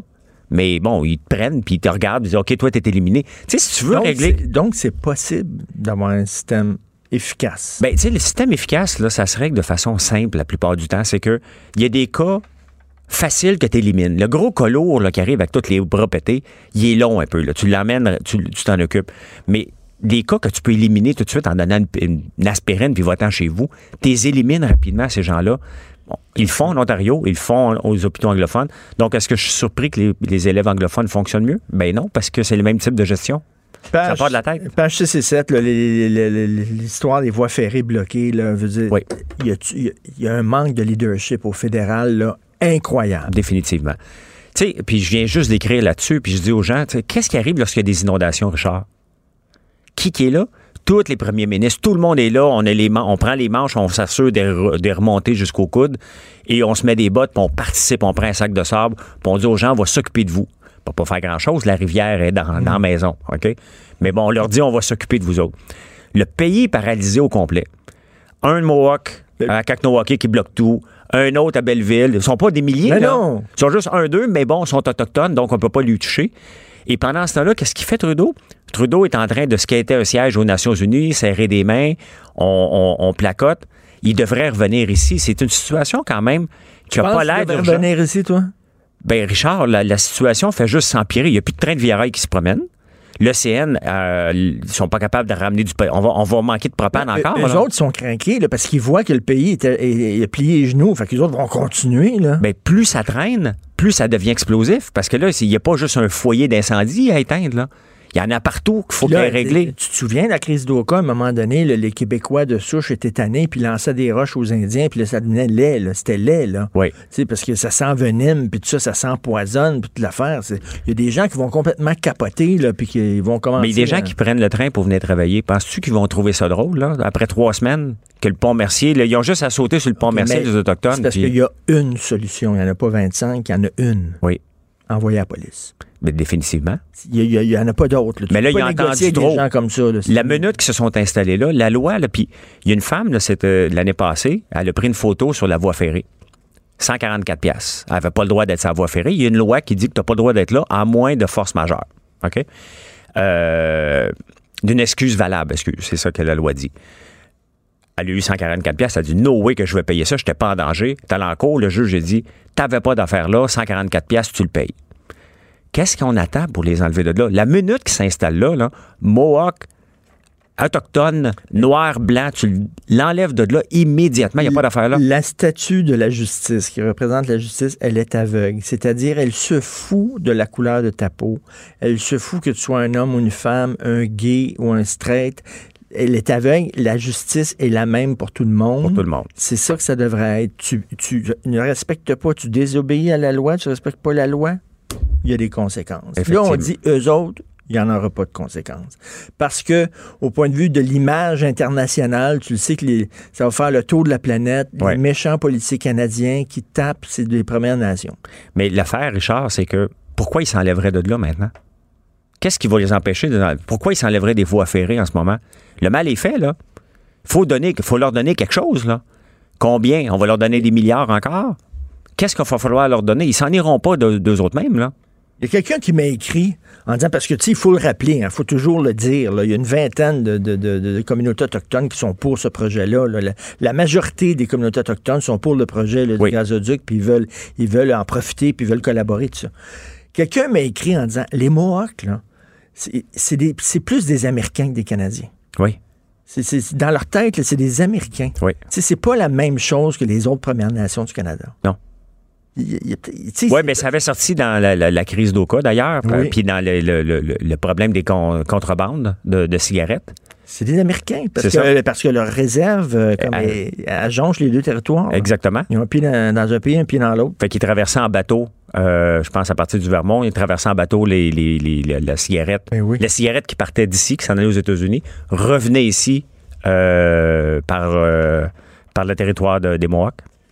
Écoute, euh, puis là, il y a des, des- des dizaines de passagers qui restent pris, puis euh, c'est le foutu bordel. Là, euh, la chicane entre les municipalités puis le gouvernement, c'est la loi 40. Oui. Est-ce que les municipalités sont en train de récolter ce qu'elles ont semé? Pendant longtemps, ils n'ont rien voulu savoir. Le gouvernement avait besoin de terrain. Les municipalités gossaient, têtaient, laissaient traîner ça. À un moment donné, là, il dit, Ah, le gouvernement arrive avec un bulldozer. Ben, Christy, ils avaient tellement niaisé. Exactement. Puis tu as vu la réponse de Valérie, euh, Valérie Plante? Ben, il va falloir augmenter les taxes des citoyens maintenant. Hey, honnêtement, là, je, je- là, honnêtement, de- de- donnez-moi une caméra que je, je la ramasse parce que ça me tentait pas d'écrire là-dessus, mais ça- honnêtement, Richard, qu'elle nous fout de patience avec l'augmentation des taxes. Je viens d'avoir mon augmentation de taxes, là. OK? C'est pas le temps d'en rajouter. Donnez-nous des services, là. Les autres, ils disent, ben là, les terrains qu'on va donner, là, nous autres, on, on fait pas d'argent avec ces terrains-là, fait que c'est de l'argent perdu, fait qu'il va falloir se retourner vers les contribuables et augmenter les taxes. Ben, c'est ça. Quand il y a une tour de condo avec 50 étages qui se bâtit, là, c'est un retour. Il y a- pas mal de taxes là-dessus. Donc, Ben oui. va y récolter là, puis viens pas chialer pour à peine euh, 20 000 piastres de taxes d'une école tu perdue. pas, toi, tu broyes pas ces, euh, ces municipalités pas en tout. Ben non, mais c'est d'offrir un service. On veut des écoles. Si on n'a pas d'école, on n'a pas d'enfants. C'est dans toutes les places, dans toutes les, les- les villes à travers le monde, tu veux des enfants parce que c'est ça qui fait que les, villages, entre autres, sont, euh, sont en croissance. Tu enlèves les jeunes, les villages se vident. Donc, on a besoin des, enfants, donc on a besoin des écoles un peu partout. C'est une partie de leur responsabilité des villes de donner des terrains là-dessus. Puis il y a qu'arrête de Il des gens, il y a des gens qui me disaient hier qu'en France, en France, les écoles, le- l'immobilier, le, le brick and mortar, là, c'est les villes, c'est les mairies qui s'en occupent. Puis ce qu'on apprend à l'intérieur des écoles, là, c'est le ministère de l'Éducation, mais les écoles, construire des écoles, les gérer, puis tout ça, c'est, on a donné ce pouvoir-là aux villes. Peut-être qu'on devrait, parce que ça, c'est le ministère de l'Éducation qui s'occupe là, des bâtisses. Ben, il faudrait prendre un, un mélange de ça, puis un mélange de ce qui se passe en Alberta aussi. En Alberta, le directeur d'école gère son école. C'est son entreprise, si on veut. Bien plus facile à gérer, puis il n'y a pas un ministère de l'éducation monstrueux comme on a ici. Là. Ici, il faut gérer des infrastructures, plus gérer les, pro- les, les- les professeurs, plus gérer. Ils ne gèrent même pas un budget, ils n'ont pas. Ils J'en j'en trop. Ben, trop. Puis écoute, rapidement, le page 11. Ah là, il nous reste encore plein de temps, super. J'en parlais tantôt. Tu sais, les femmes dans certains pays où on pratique l'excision sur les. Bon. Puis là, leur petite fille va se faire exciser parce que c'est la coutume. Eux autres pognent leur petite fille, sacent le camp du pays, cognent à la porte du Canada en disant euh, accordez-nous l'asile politique parce que, tu sais, euh, on accorde l'asile politique aux gens dont la vie est en danger dans leur pays. Oui. Puis là, on dit non, ta vie n'est pas en danger, fait qu'on t'accorde pas la- l'asile politique. Je trouve ça, euh, ça n'a pas de bon sens. On devait, tu sais, ces petites filles-là, s'ils retournent dans leur pays, là, on leur prend le clitoris puis on le chope. C'est complètement débile. C'est débile. C'est complètement débile qu'on accepte de faire affaire même avec ces- les pays qui font ça encore. C'est on est c'est un autre on est, on est à l'étape l'é- l'é- l'époque pré-médiévale. Oui. Ça n'a pas de sens. Bon, on devrait accorder l'asile politique à ces femmes-là. Je pense que oui. Même si leur vie n'est pas en danger. là. Ben non, ils veulent protéger leur enfant. Ils s'en viennent. Écoute, ils vont. Hey. S'ils le font pas, de toute façon, il y, en a, y a quelqu'un qui va mou- mourir là-dedans, qui va manger une volée. Là. On est trop bonasse envers certains pays. Oui. Hier, je suis allé souper avec euh, Hugo, notre recherchiste, et ma blonde. On va souper dans un resto, puis le sommelier nous parle, puis le sommelier a travaillé pendant des années à Dubaï. Oui. Il était sommelier à Dubaï, puis nous autres, on a dit T'as-tu aimé ça? Il a dit Ah, J'ai trippé au bout, c'est extraordinaire, puis j'ai le goût d'y retourner, puis ça. Là, on disait Ouais, mais tu sais, les, les femmes, quand même, dans ces pays-là, ça te gênait pas. Tu étais avec ta blonde, ça, ça te gênait pas. Et tu non, non, les femmes, il faut qu'elles portent un vêtement spécial pour montrer qu'elles elles respectent leur mari, mais il n'y a pas de problème, c'est leur coutume. Leur coutume. Coutume de fouette. Mais là, euh, hein. euh, puis en plus, c'est que c'est tellement hypocrite à Dubaï que techniquement, t'as pas, besoin- pas le droit de l'alcool, mais il y en a dans les restaurants et tous les, les Saoudiens vont boire de l'alcool ou ils font de l'alcool frelaté à la maison. C'est, tu sais, c'est hypocrite. Lui, il dit, nous demandait, là, il arrive comme avec une tasse, là, puis euh, ils sont censés boire du café, puis ils ont leur serveur de l'alcool là, là-dedans. Là Oui. Quel, quel, quel, C'est de l'hypocrisie. Ben oui, ça n'a pas de sens. Fait que ces femmes-là, là, moi, ça me fait penser à Servante écarlate. Là, dans, dans la série Servante écarlate, ils quittent le pays euh, pour venir euh, chercher asile au Canada parce qu'ils sont traités comme, euh, comme euh, des chameaux là, Ben oui. aux États-Unis. C'est un peu, c'est un Non, c'est, c'est- c'est triste de voir ça, ces C'est petits-enfants-là. super Ouais. Écoute, on passe par-dessus Saint, Saint, Saint-Valentin, euh, les temps froids, sans abri pour les temps. Hey, ça, ça, il fait fret en tabarnouche aujourd'hui. À matin, là, il fait froid en tabarnouche. Eux autres, ils la trouvent pas drôle, là. Hein? Qu'est-ce que tu penses de ça, là, les vegans? Les élèves déplorent le gaspillage de viande, bon, etc. Mais il y, a- il y a un problème, là, toi, tu connais le monde, le monde agricole. Il y a vraiment un problème où de plus en plus, on- en France, c'est vraiment débile. Là. Ils rentrent dans toutes les porcheries, puis les, les poulaillers, puis tout ça. Là. Ici, ça commence, là, les, les manifestants comme ça, et ils demandent, les, les gens du milieu agricole demandent des lois plus sévères, c'est-à-dire que des peines plus sévères. Si tu rentres dans une porcherie, puis tu n'as pas d'affaires là, regarde, soit une amende très salée, soit peut-être une peine de prison. là. À un moment donné, ça n'a pas d'allure. on, peut comprendre ce qu'ils veulent faire passer comme message. C'est la façon qu'ils s'y prennent qui est mauvaise. On ne peut pas rentrer dans un clapier, donc ce qu'on élève des, des lapins. On ne peut pas rentrer dans une place, une, une porcherie, comme on veut. Peut-être les vaches Holstein, ça va, mais les autres, c'est que on veut des animaux sans antibiotiques, mais il faut les enfermer dans un dans une, une bulle de verre. Ben, c'est ça. Donc, si on veut une bulle, une Parce bulle que de toi, verre- si tu rentres, tu peux contaminer. oui, regarde, je voulais me lancer dans l'élevage de lapins. Donc, j'allais visiter des, des élevages. Tu te mets à nu là, avant de rentrer là. Tu prends une douche et tu mets une chienne, tu prends les bottes qui sont là. Ah oui? Ben oui, tu, veux, tu peux pas. tu- chaque petit microbe va tout dé- dé- dé- Décimer décimer l'élevage au complet. Et c'est ce qui est arrivé quand les autres se sont, ren- sont rentrés dans, le, dans, le- dans la porcherie. Ils ont une nouvelle maladie qui est arrivée. Puis là, il y a des photos qui ont montré que le propriétaire mettait des bébés morts. Ben oui, c'est sûr, il y a, de- il y a de la mortalité chez, chez les, les animaux. Fait que là, eux autres, ils font ça pour protéger les animaux, puis finalement, ils les contaminent, puis ils les mettent en danger. Ben, tu sais, qu'on veut faire l'apogée, pas pas l'apogée, mais qu'on veut promouvoir le véganisme, parfait. Que c'est prouvé scientifiquement que c'est mieux qu'on mange plus de légumes, moins de viande, parfait. Mais il y a un moyen moins drastique de- que de rentrer dans les fermes. Euh, Vivre et laisser vivre. Toi, je ça pense que oui. pas de manger de viande, mange-en pas, mais fous-moi la paix à moi. Mais euh, Richard, la réalité, c'est que la loi devrait être très sévère pour n'importe qui qui vient sur, ta- sur ton territoire. On, on paye une maison, on se paye un Parce terrain. c'est- une- de l'invasion de domicile. C'est carrément. Donc, C'est comme si c'est criminel. puis- chez toi. Ben exactement. C'est criminel. Puis t'as Ben oui. t'as- tu n'as pas besoin d'être sévère. C'est criminel. Applique la loi. En terminant, Bombardier. Oui. Ouais. Bombardier. C'est la Richard. fin, là, c'est la, la grenouille, elle voulait être grosse comme le bœuf, puis elle, elle est redevenue grenouille. La réalité, là, moi, là, ça fait des années que j'écris sur Bombardier, que je suis Bombardier. Bombardier est un fiasco qui était écrit dans le ciel depuis des années. Lorsqu'ils ont lancé la Cicérie, puis ont commencé à vouloir euh, euh, qu'ils avaient besoin d'argent, ce qu'ils ont fait, la famille Bombardier, euh, Baudou- Baudouin, Baudouin. Baudouin, ils ont sorti les skidoo puis les motos marines. Ils ont investi là-dedans. Eux autres, ils ont sorti ça, sont, les act- sont actionnaires majoritaires là-dedans. Puis là, après ça, ils disent au gouvernement, viens me donner de l'argent pour ma Cicérie, parce que ça prend de l'argent. Le gouvernement hésite un peu. Il dit, ouais, mais là, l'État de Texas, l'Irlande veut nous avoir. Hein. Ça marche comme ça tout le temps avec, avec ces compagnies-là. Moi, ça me pue au nez, ces affaires-là. Parce qu'on devrait leur dire, ben si tu veux, va-t'en. Vas-y là-bas. Tu vois comment tu vas être débile et comme, euh, comme citoyen ici. Fait qu'on leur donne ce qu'ils veulent à chaque fois. Et eux autres mettent pas une scène là-dedans. Puis leur plan d'affaires, j'en ai parlé plusieurs fois avec toi ici, leur plan d'affaires du départ, imagine-toi, Airbus et Boeing sont dans un marché. Bombardier arrive, il dit, nous, on va aller jouer dans un marché qui n'existe pas, qui n'est pas bien exploité, des avions à 150 places. Ils disent, ils font une, étude de marché, ils disent, il y a 15 000 avions potentiels à aller chercher là-dedans. On va aller en chercher 9 000, nous autres. Donc, 60 à 70% du marché. Le gouvernement, il dit, hey, c'est épouvantable, c'est parfait. Mettons des milliards là-dedans. 6,3 milliards plus tard, ça tombe à zéro. On s'est fait avoir. Airbus est venu chercher ça. Et la réalité, c'est que là, maintenant, le carnet de commandes est de plus en plus grand du Airbus 220, qui est l'ancienne C-Série. Mais on se souvient qu'ils en vendaient tellement pas qu'ils ont été obligés d'appeler Delta et de dire Delta, tu pourrais-tu faire semblant, tu vas nous en acheter 75? Oui, oui, oui, oui, je me souviens de ça. On va te vendre en bas du prix, mais viens dire que c'est un bel avion parce qu'on n'a pas de commande. OK? C'est écrit dans le ciel tout le long que on, on une, fois, une, trompé. fois, une fois que tu as la main dans le tordeur, une fois que tu as mis des milliards, là, puis là, tu dis, ben là, c'est ben c'est certain, je vais rajouter d'autres milliards. ben, je ne peux pas laisser tomber mon investissement puis le perdre. Fait que là, à un moment donné, là, Ben Richard, ce qu'on voit avec Bombardier, c'est la même chose que les gens font à la bourse. Un stock diminue, mettons un stock vaut 10 pièces, il baisse à 8 pièces. Les gens disent c'est le temps d'en racheter. Il descend à 6, Hey, je vais en acheter encore plus. Non, on achète un stock qui monte constamment. On n'achète pas un stock qui baisse parce qu'on risque de se faire avoir. donné, Ben, Bombardier, c'est un stock qui baissait. Pas la, co- la cote à la bourse, oui, mais c'est une compagnie qui baissait, puis qu'on injectait, puis qu'on injectait. À la fin, on a perdu 6,3 milliards. Et selon moi, si on veut faire une société prospère, on devrait verser ces 6,3 milliards-là dans le futur à des jeunes entrepreneurs qui ont des projets, puis des gardes.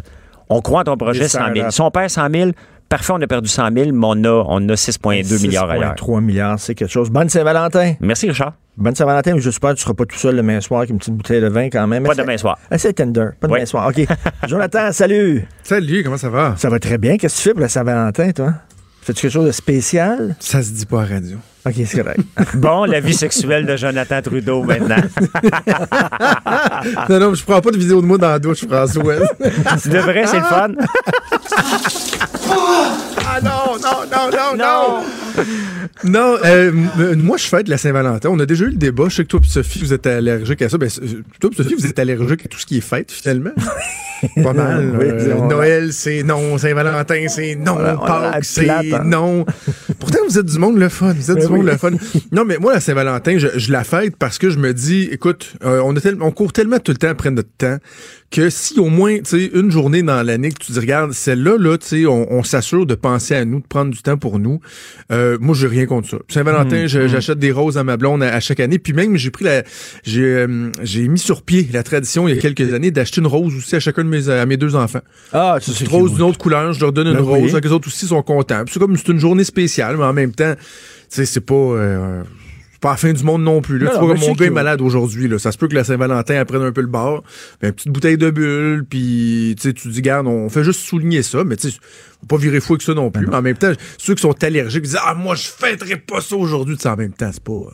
Hier, pas hier, grave. hier, hier, euh, je, je- je parlais à Paul Larocque, à l'émission Paul Larocque, de, de la sortie là, de, de Guy Nantel, puis je Oui. disais que je- j'avais bien aimé ça, puis tu m'as écrit, tu dis, ah, je suis absolument pas d'accord avec toi, puis tu l'as- j'ai écouté la joute après ça, puis tu as dit, Oui. que- t'as dit que tu as trouvé ça bien ordinaire, toi. Hey, non, mais nos standards baissent en cibole, pareil. Hein? Tu trouves? Tu sais, là, tout le monde, puis je, je, je vais écrire là-dessus dans le journal euh, demain. euh, les gens qui étaient habitués de me, me lire euh, le vendredi, ma chronique du vendredi est rendue déplacée le samedi. Un Ok, message ok. d'intérêt public. Euh, et, et là, tu sais, tout le monde s'ex- s'excite le poil des jambes. Hey, avez-vous vu Guy Nantel? Puis la Guy Nantel, puis la course, ça va être le fun? Puis c'est rendu ça, notre standard, là, de s'exciter pour une course à la chefferie, qu'il y a un humoriste qui décide de se lancer en politique. Tu sais, ça démontre que euh, ne- ça a baissé nos critères. Tu sais, avant, une personnalité, là, tu sais, un, un financier, euh, quelqu'un qui, qui avait un certain standard, là, tu faisais genre, oh, OK, il s'en vient en politique. Là, c'est le gars qui compte des jokes qui nous fait triper. Je- mais, mais j'insiste sur un point. Je suis pas en train de dire que euh, parce qu'il est humoriste, il peut pas être politicien. Là, arrêtez. C'est pas ça que je dis pas en tout. Je veux juste dire qu'il a rien prouvé encore. Il a rien prouvé. Puis tu sais, hier, quand il a fait sa sortie, un moment donné, dans la même phrase, probablement faire un scrum pour annoncer sa candidature pour être chef au Parti québécois, avec la chemise tout déboutonnée, pas de discours, euh, à l'emporte-pièce, en disant une phrase où à un moment donné, il faut revoir la Constitution parce que c'est important, l'égalité des sexes, puis la laïcité, puis l'environnement. Je suis comme, what? Juste moi qui est comme étourdi. Non, non, mais fait que, je trouve juste que on, on est là pour on trip puis hey, hey, hey, hey, regarde, je suis en train, de faire mon show euh, avec toi, mais je, je vais recommencer dans mon émission, c'est pas grave. Mais l'autre affaire, son, sur son communiqué raté, là, l'équipe Guy Nantal. J'ai encore reçu hier en fin de journée un courriel de l'équipe Guy Nantal avec des petits culs quand on parle des Québécois, un petit thé quand on parle de la terre, un manque d'espace à un endroit. Euh, Brian Brulotte, là, te souviens-tu de lui? Brian le gars qui est le gars qui est l'éphémère candidat à la chefferie conservateur là, qui avait fait une faute dans une publicité puis qui avait des fautes de français. Et on l'a-tu niaisé lui? On l'a-tu écœuré? On a-tu dit que c'était amateur? Puis mais comme le Guy Nantel, lui c'est comme bah, c'est pas- Guy Nantel, c'est pas grave. Son équipe est même pas capable d'écrire son nom de famille comme tout le monde, mais c'est pas grave ça, c'est Guy Nantel, hey, c'est un humoriste, c'est le fun. Ah, on, on va se calmer là. Moi, il, m'a rien prouvé là, je je suis pas fermé là, mais il m'a juste rien prouvé. On va, on va juger quoi? L'arbre à son fruit? C'est ça qu'on dit? ses fruits. Normalement, on, aime ça qu'il en fasse plus qu'un fruit. Oui. Parce qu'un arbre qui te fait un fruit, comme un beau gros fruit, tu fais comme, OK, mais encore, t'es-tu capable de m'en faire d'autres? T'es-tu capable de m'en faire une dizaine de pas pires pantoutes au lieu de juste un vraiment cool? Et de quoi tu vas nous parler dans ton émission? De tout ça, là. OK. Évidemment, on va revenir sur euh, la, crise avec les, les Premières Nations, Ben les oui. conséquences euh, économiques. euh, De plus en plus, une crise qui, qui prend de l'ampleur. Puis, euh, tu sais, on chantait, toi puis moi, euh, Men on the Moon. Ben oui. de d'R.E.M. Là, là, c'est vraiment Do you believe they put this man on the moon? Ils n'ont pas mis ça à la lune, là, mais Marc Garneau, qui est complètement déconnecté, qui va faire un point de presse dans, dans oui. quelques minutes. On est déjà rendu dans mon show. Ben oui, on t'écoute Alors, je vais te euh, un excellent week-end. Excellent week-end. On t'écoute avec Maude. Merci à Hugo Veilleux à la recherche. Merci à Fred de Rio à la console. Passez un excellent week-end, une très belle fête de Saint-Valentin. On se reparle lundi. Bye.